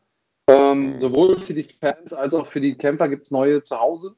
Ähm, und ich, mir ist jetzt im vergangenen Jahr ist mir häufiger was passiert, was mir vorher nie passiert ist, dass mir Leute gesagt haben, ah, ich gucke eigentlich lieber ähm, die, anstatt die UFC gucke ich lieber, hm, hm, hm. also die haben eigene, eigene Events, die die irgendwie bevorzugen, anstatt, anstatt die UFC. Ne? Für den einen sind es irgendwelche internationalen Sachen, der eine sagt, ah, ich gucke aber lieber One und der nächste sagt, ich finde aber das PFL-Format geiler Und äh, manche sagen auch, hey, mir gefällt die NFC besser. Das habe ich früher nie gehört. Es war früher immer nur die UFC, das Nonplusultra und dann konnte auch keiner darüber diskutieren und das war auch vollkommen ähm, irgendwie abstrus, wenn jemand was anderes gesagt hat. Ähm, und jetzt, ich glaube, das, das kristallisiert sich alles gerade so ein bisschen heraus und ich äh, finde es gut. Ich feier's. Ich feiere es auch. Also ich meine, mittlerweile hast du ja wirklich auch so viele Möglichkeiten, Kampfsport zu gucken. Ich meine, One beispielsweise war jetzt wieder vollkommen umsonst zu gucken für die deutschen Fans auf YouTube mit einem riesen Main-Event. Genghis Alasov gegen, äh, gegen Superbon, der einfach mal sich jetzt einen Titel geholt hat. Äh, Genghis. Interessanterweise, der letzte Kampf, den Genghis verloren hat, war ganz, ganz knapp gegen Enrico Kehl. Danach hat er einfach mhm. mal diesen Grand Prix gewonnen und jetzt auch noch den Titel gewonnen. Also der ist jetzt einfach mal Pound for Pound der beste Kickboxer der Welt, kann man nicht anders sagen. Letzte Niederlage gegen Enrico fucking Kehl, der äh, ja auch äh, fette News jetzt zu verkünden hat in den nächsten Tagen. Das aller Wahrscheinlichkeit nach exklusiv bei uns tun wird. So viel kann man schon mal anteasen. Äh, könnt ihr gespannt sein. Auch von Enrico kommt nochmal äh, was, was richtig Großes. Also es bleibt spannend für die deutsche Kampfsportszene. Und äh, damit würde ich sagen, lassen wir es für heute bewenden. Ist Sonntagabend. Äh, die Football Playoffs gehen, glaube ich, los. Das heißt, man kann jetzt gleich noch ein bisschen was gucken. Äh, der Rest guckt Tatort oder Andreas, äh, weiß ich auch nicht, trinkt sich einen Chai-Tee und strickt was oder so. Ähm, ich werde jetzt noch ein bisschen meditieren. Das wusste ich doch. Irgendwas in der, irgendwas in der Richtung ist es. Ich dachte, du, du schraubst dein Greenscreen wieder dran, oder? Weil, weil du siehst ja aus wie eine Rumpelkammer da hinten mit dem alten GNP Award und so und dem Bruce Lee Buch. Das ist, äh, das nennt sich Dekoration. Also Digga, das, das ist definitiv keine Dekoration. Okay, Freunde. Ja, äh, macht es gut. Wir sehen uns ähm, wahrscheinlich nächste Woche nicht live denn wir haben einen langen Studiotag, wo wir ganz viel Kram aufnehmen und werden aller Wahrscheinlichkeit so eine kleine Preview-Sendung vorproduzieren. Das ist noch nicht ganz hundertprozentig raus. Also ihr werdet uns auf jeden Fall sehen, aber nicht live sehen. Äh, nächste Woche Sonntag. Ansonsten gibt es auch unter der Woche wieder jede Menge Content. Wir sind äh, übernächste Woche für euch nochmal in Dortmund am Start. Genau, das war nämlich eine Frage von Heinrich Hempel. Die hat er schon gestellt, bevor die Sendung überhaupt losging. Äh, Heinrich, wir haben dich natürlich nicht vergessen. Die Frage war, äh, kommt noch Material für die nächsten NFC-Veranstaltungen? 12 äh, und 13 kommen Black Tables, kommen Interviews. Jawohl, genau das kommt. Sollte eigentlich schon im Dezember abgedreht werden, hat aufgrund von Terminproblemchen äh, mit allen Kämpfern äh, nicht so richtig hingehauen. Jetzt wird das nachgeholt. Wir werden Black Tables machen. Drei an einem Tag werden gedreht äh, übernächste Woche und dementsprechend dann in den Tagen darauf äh, veröffentlicht werden. Das wird richtig spannend. Wir werden Mert und äh, Max Koga nochmal an den Tisch setzen. Wir werden äh, Dennis Ilbay und äh, Jare Ucha an den Tisch setzen, so wie es aussieht. Und wen wollten wir noch an den Tisch setzen? Äh, Maurice der dritte Black Label. Mit Tasso. Maurice und Tasso, glaube ich, genau. Die sollten, glaube ich, noch an den Tisch. Also das sind genau die drei geplanten Black Tables. Da könnt ihr euch freuen, da ist richtig Musik drin. Äh, das heißt, wir sind on the road, wir sind viel unterwegs, produzieren Content für euch. Danke für euren Support. Gerne nochmal, bevor ihr jetzt hier rausgeht, äh, auf den Like-Button hauen, denn wir haben jetzt hier im Schnitt immer so um die 160 Live-Zuschauer gehabt, aber gerade mal 70 Daumen nach oben, das ist ein bisschen wenig, also gerne mal auf den Daumen drücken. Das war's ansonsten von uns für heute. Macht es gut und haut rein. Bus und bleibt cremig.